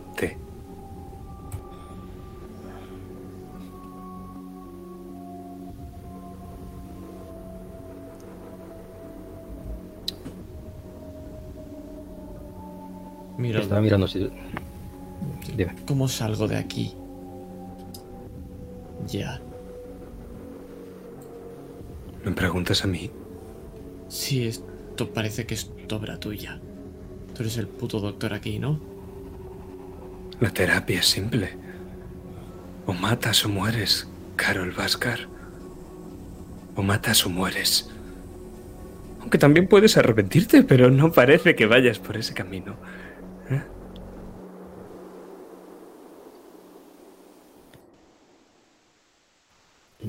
¿Cómo matar para sacarte de aquí? Es otro pecado. No. Es afrontar vuestros pecados. Todos los que estáis aquí sois culpables. Todos habéis sido condenados. Solo dos pueden redimirse. Se me está agotando la paciencia. Matad o morid.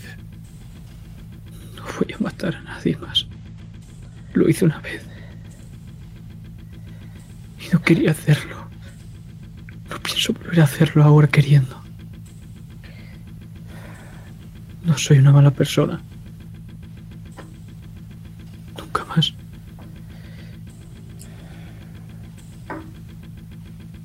No pienso cometer otro pecado.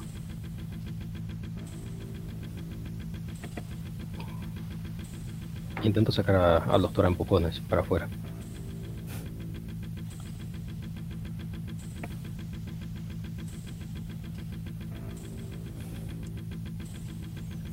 Tira. Eh. Violencia sería. Bueno, depende. ¿Quieres hacerle daño o quieres quitarlo del medio? No, quiero sacarlo para afuera. Eh, eh, tiene la idea de que este ha or- ha orquestado algo y esa idea es detenerlo y llevar a comisaría. Quiere intentar sacarlo para afuera. Entonces poco- puede ser actuar bajo presión. Tienes un menos uno de base. Entonces le casco y modificador le meto menos uno, ¿vale?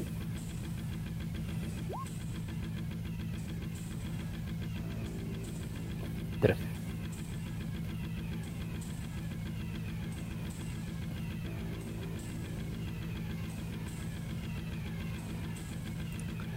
En cuanto lo tocas, puedes ver como debajo de su bata algo se mueve, cambia. Y si bien esa paciente se ha hecho más gorda y cada vez más grande, el doctor cambia a lo largo. Cada vez es más alto y más alto. Y puedes ver como debajo de su bata hay algo, algo redondo, algo que no corresponde con un cuerpo humano.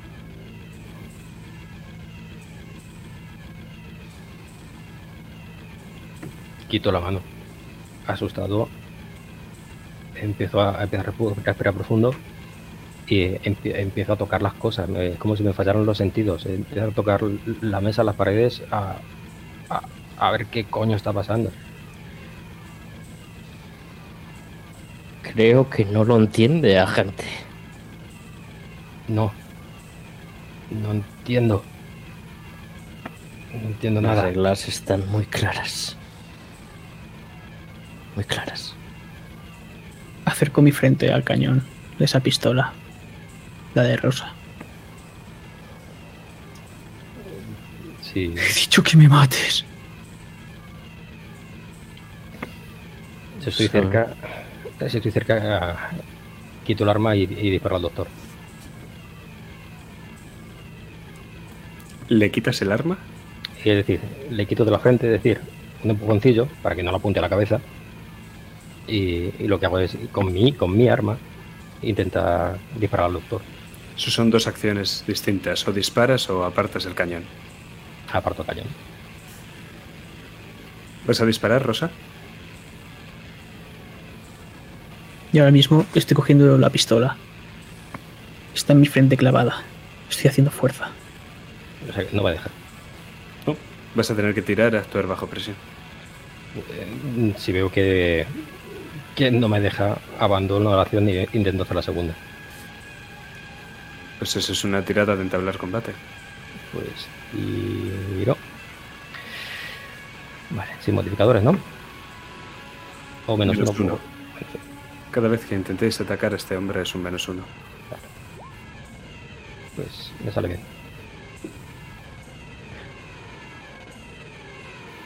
Le pegas un pistoletazo. Le has dado a la altura del corazón. Pero cuando la bala sale de allí no puedes ver que salga nada de sangre. De hecho, lo que se escucha es el sonido. Sonido de cuando remueves una colmena llena de abejas. Y de la, el agujero de la bata sale una abeja. Y empieza a volar. No lo has entendido, ¿no?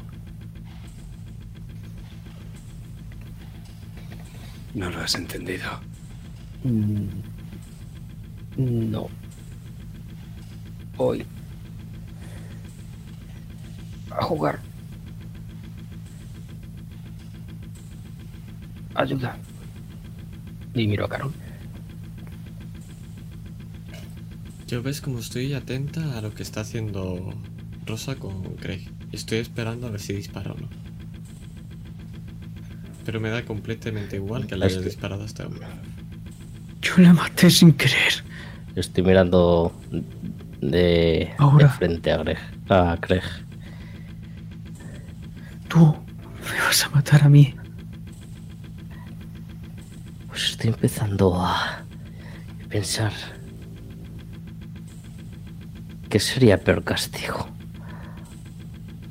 Matarte ahora igual sería fácil, pero y dejar que sigas viviendo el resto de tu miserable vida con esa carga, igual sería mejor. Ya lo he estado viviendo hasta este día. Cada día arrepintiéndome de lo que hice. Pero ¿quién eres tú para hablar? ¿Qué has hecho tú? Todos somos culpables, lo ha dicho él. Yo no he hecho nada.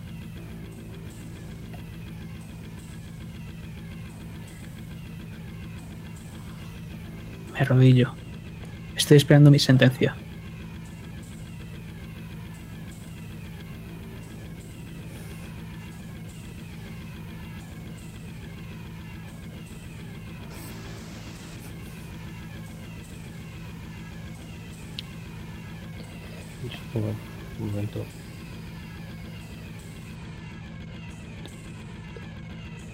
Yo, para ir avisando, voy a esperar a ver el suceso. ¿Qué, qué suceso hay del disparo? Si hay disparo, no disparo. Si veo, Estoy esperando. si veo que no me va a disparar, voy a intentar coger su mano y yo con el pulgar apretar el cañón. Pues vas a tener que hacer eso porque lo que veis es como Rosa cae de rodillas a la altura de Craig y se derrumba y empieza a llorar. No quiero hacer esto. Y la pistola hacerlo. caerá al suelo si no la coges tú, Craig. Lo voy a hacer. Y me la pongo debajo de la barbilla. Yo no quise hacerlo. Porque él era mi amigo. Pero porque merezco vivir. Después de lo que le hice. ¿Y qué me queda a mí?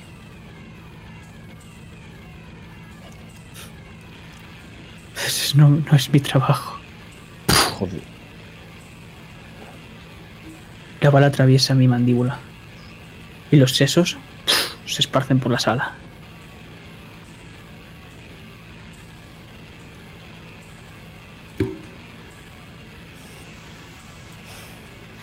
Uno menos. Es una pena que no lo hayáis matado ninguno de vosotros. Ahora solo podré dar el alta a uno.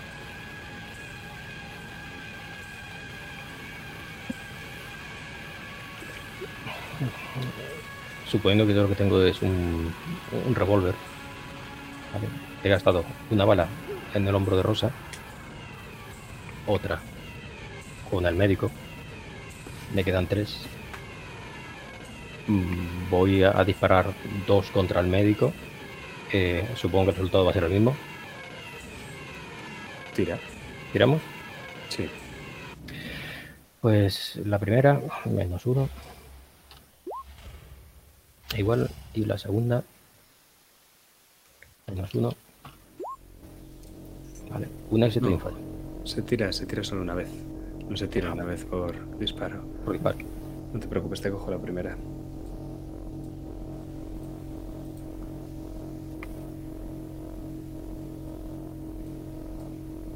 Pues esta vez va a ser distinto. Porque le metes un tiro y otro. Y aunque no sale nada de sangre, el cuerpo que aparece una vez has metido ese par de tiros es otro muy distinto al del señor T. Este es más bien fornido, lleva un uniforme y una estrella de muchas puntas en el cinturón. Agente, ¿qué se cree que está haciendo? Vaya a echar un vistazo, compruebe que todo está en orden en esa casa de chalados.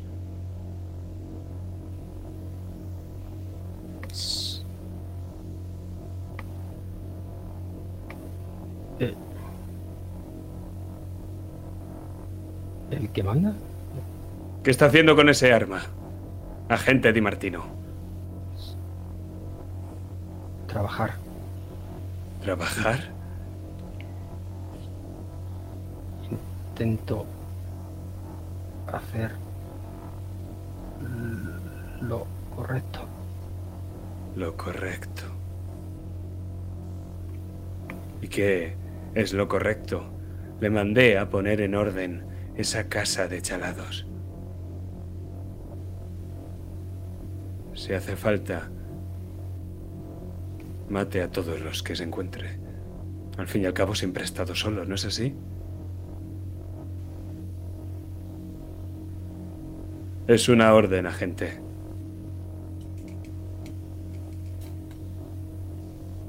Y quiero que hagas una tirada de mantener la calma. Antes, igual que antes, lo último que dice es ayuda. Mantener la calma es menos uno, ¿verdad? Menos uno. Sí, un segundo. Vale. ¿Tiro? Tienes otro menos uno por las desventajas. Pues menos dos. Ok, tiro. 12.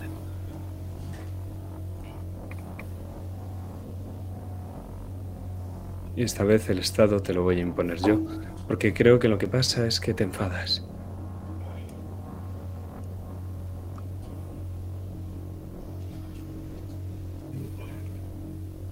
El enfado típico de, de la frustración, de ver que no le funciona nada de lo que está haciendo y de que no va a salir bien esto.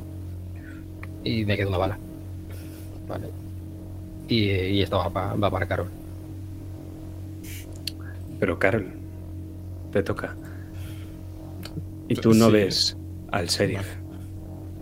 Tú ves a Sebastián que te está hablando a ti.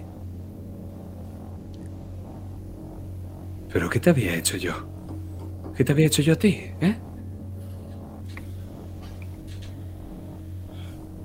No lo miro, miro hacia abajo. Yo no te había hecho nada. Eres un policía. Podrías haberme salvado. Podrías haberme salvado y me dejaste desangrarme en el suelo. ¿Lo has oído, Rosa? Dejó que me desangrara en el suelo.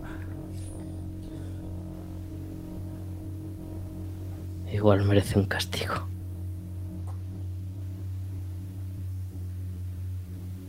Igual sí. Cojo el revólver. A la mierda. Y voy a apuntar a uno de los dos, me da igual quién. Voy a tirar hasta un dado porque me da suda y voy a dispararles. Y ahora sí. ¿Qué, qué, qué prefieres, Rosa? ¿Uno o dos? Pues sería tu turno, luego sería el de Sergio y luego sería el de Valdea. Entonces vamos Para a que, ver. que no meta Sí. roleo para, para- para que no Precioso. diga primero esto. Mataréis los tres entre vosotros sería precioso. Por Sería favor. Eh, he tirado de esto. Vale, pues este va para Rosa. Eh, violencia, de violencia. Entiendo, Rosa, que quieres soportar heridas de este tiro, que no te vas a dejar morir, ¿cierto? Pues tira soportar heridas. Menudo 20 más bonito.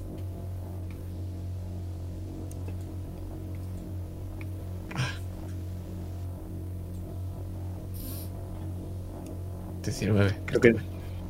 Sí. Pese a que tienes un menos 3 entre todos los penalizadores que tienes juntos, todavía es un éxito. Pues descríbeme cómo este disparo falla. De los nervios lo que estoy haciendo es intentar sin mirar al hombre que tengo delante, mirando hacia el suelo, lo que hago es disparar directamente hacia la derecha, no lo apunto, no miro. Pensaba que le iba a dar, que el entrenamiento era suficiente, pero estoy muy nerviosa. Y fallo.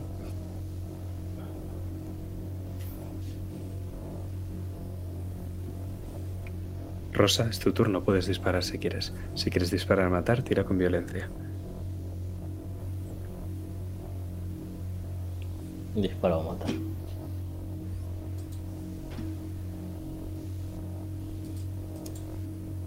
Wow.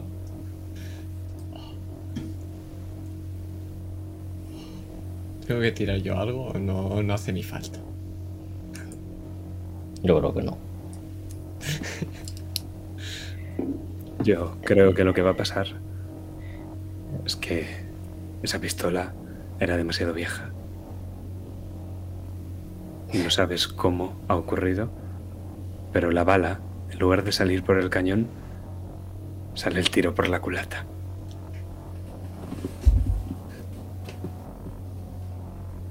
Es imposible, ¿cierto?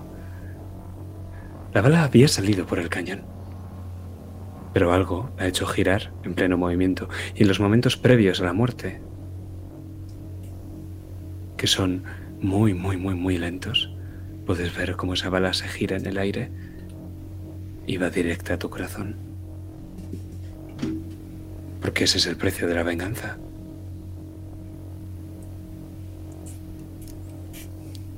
Jed, tu turno. Combate menos 2. Y. 12.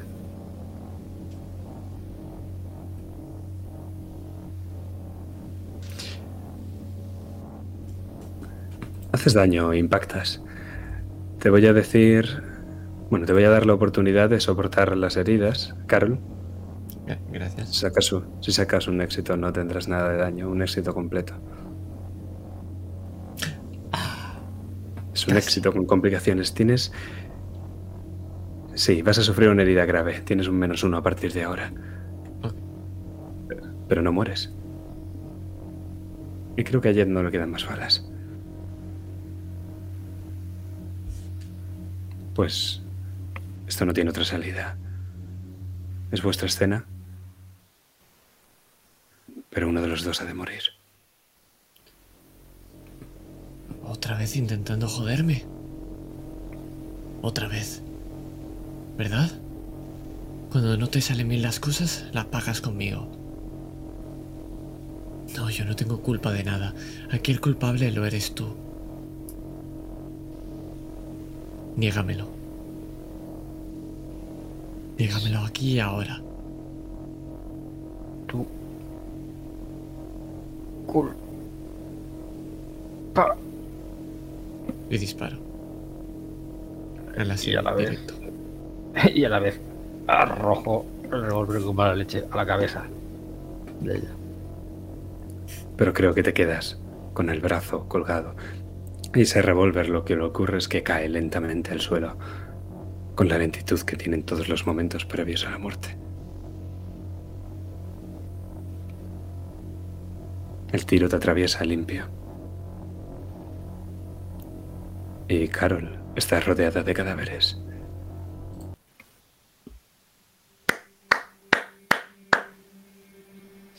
Enfermero, creo que podemos dar el alta a esta paciente.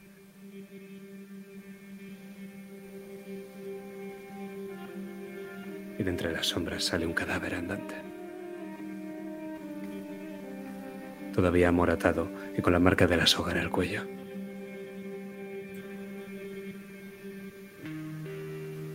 ¿Se me acompaña a la salida, Carol Bacar? Se me cae el arma. Y no mira atrás, lo sigo.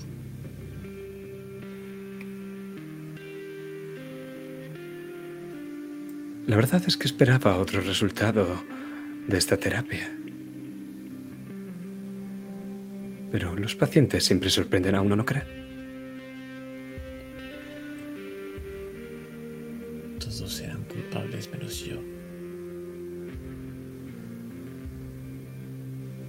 No, querida. Todos seréis culpables, sin más. Pero ahora puedes llevarte tu pequeño secreto a la tumba. Ellos nunca pisarán una.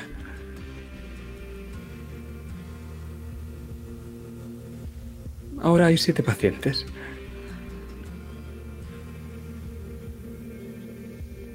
Y avanzo mirando hacia abajo, como si no hubiera escuchado nada de lo que ha dicho. Como si detrás no hubieran tres cadáveres. Y esas escaleras son perfectamente normales cuando desciendes. Pero me vais a permitir una elipsis.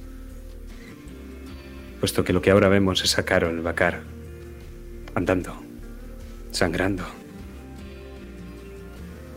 Y cómo la noche termina y con ella esta pesadilla. Y el alba baña con sus rayos este desierto de arenas blancas. Y conforme perdemos a Carol y sus hombres en la lejanía, vemos las dunas cambiando una y otra vez. El polvo del yeso movido por el viento. La arena. Nada permanece, pero todo sigue igual. Carol Bacar ha entrado aquí con un secreto. Con arrepentimiento. No. Y sale exactamente igual. Todo duele. Nada importa. ¿Qué es, Carol Bacar? Aquello que no podré decirte.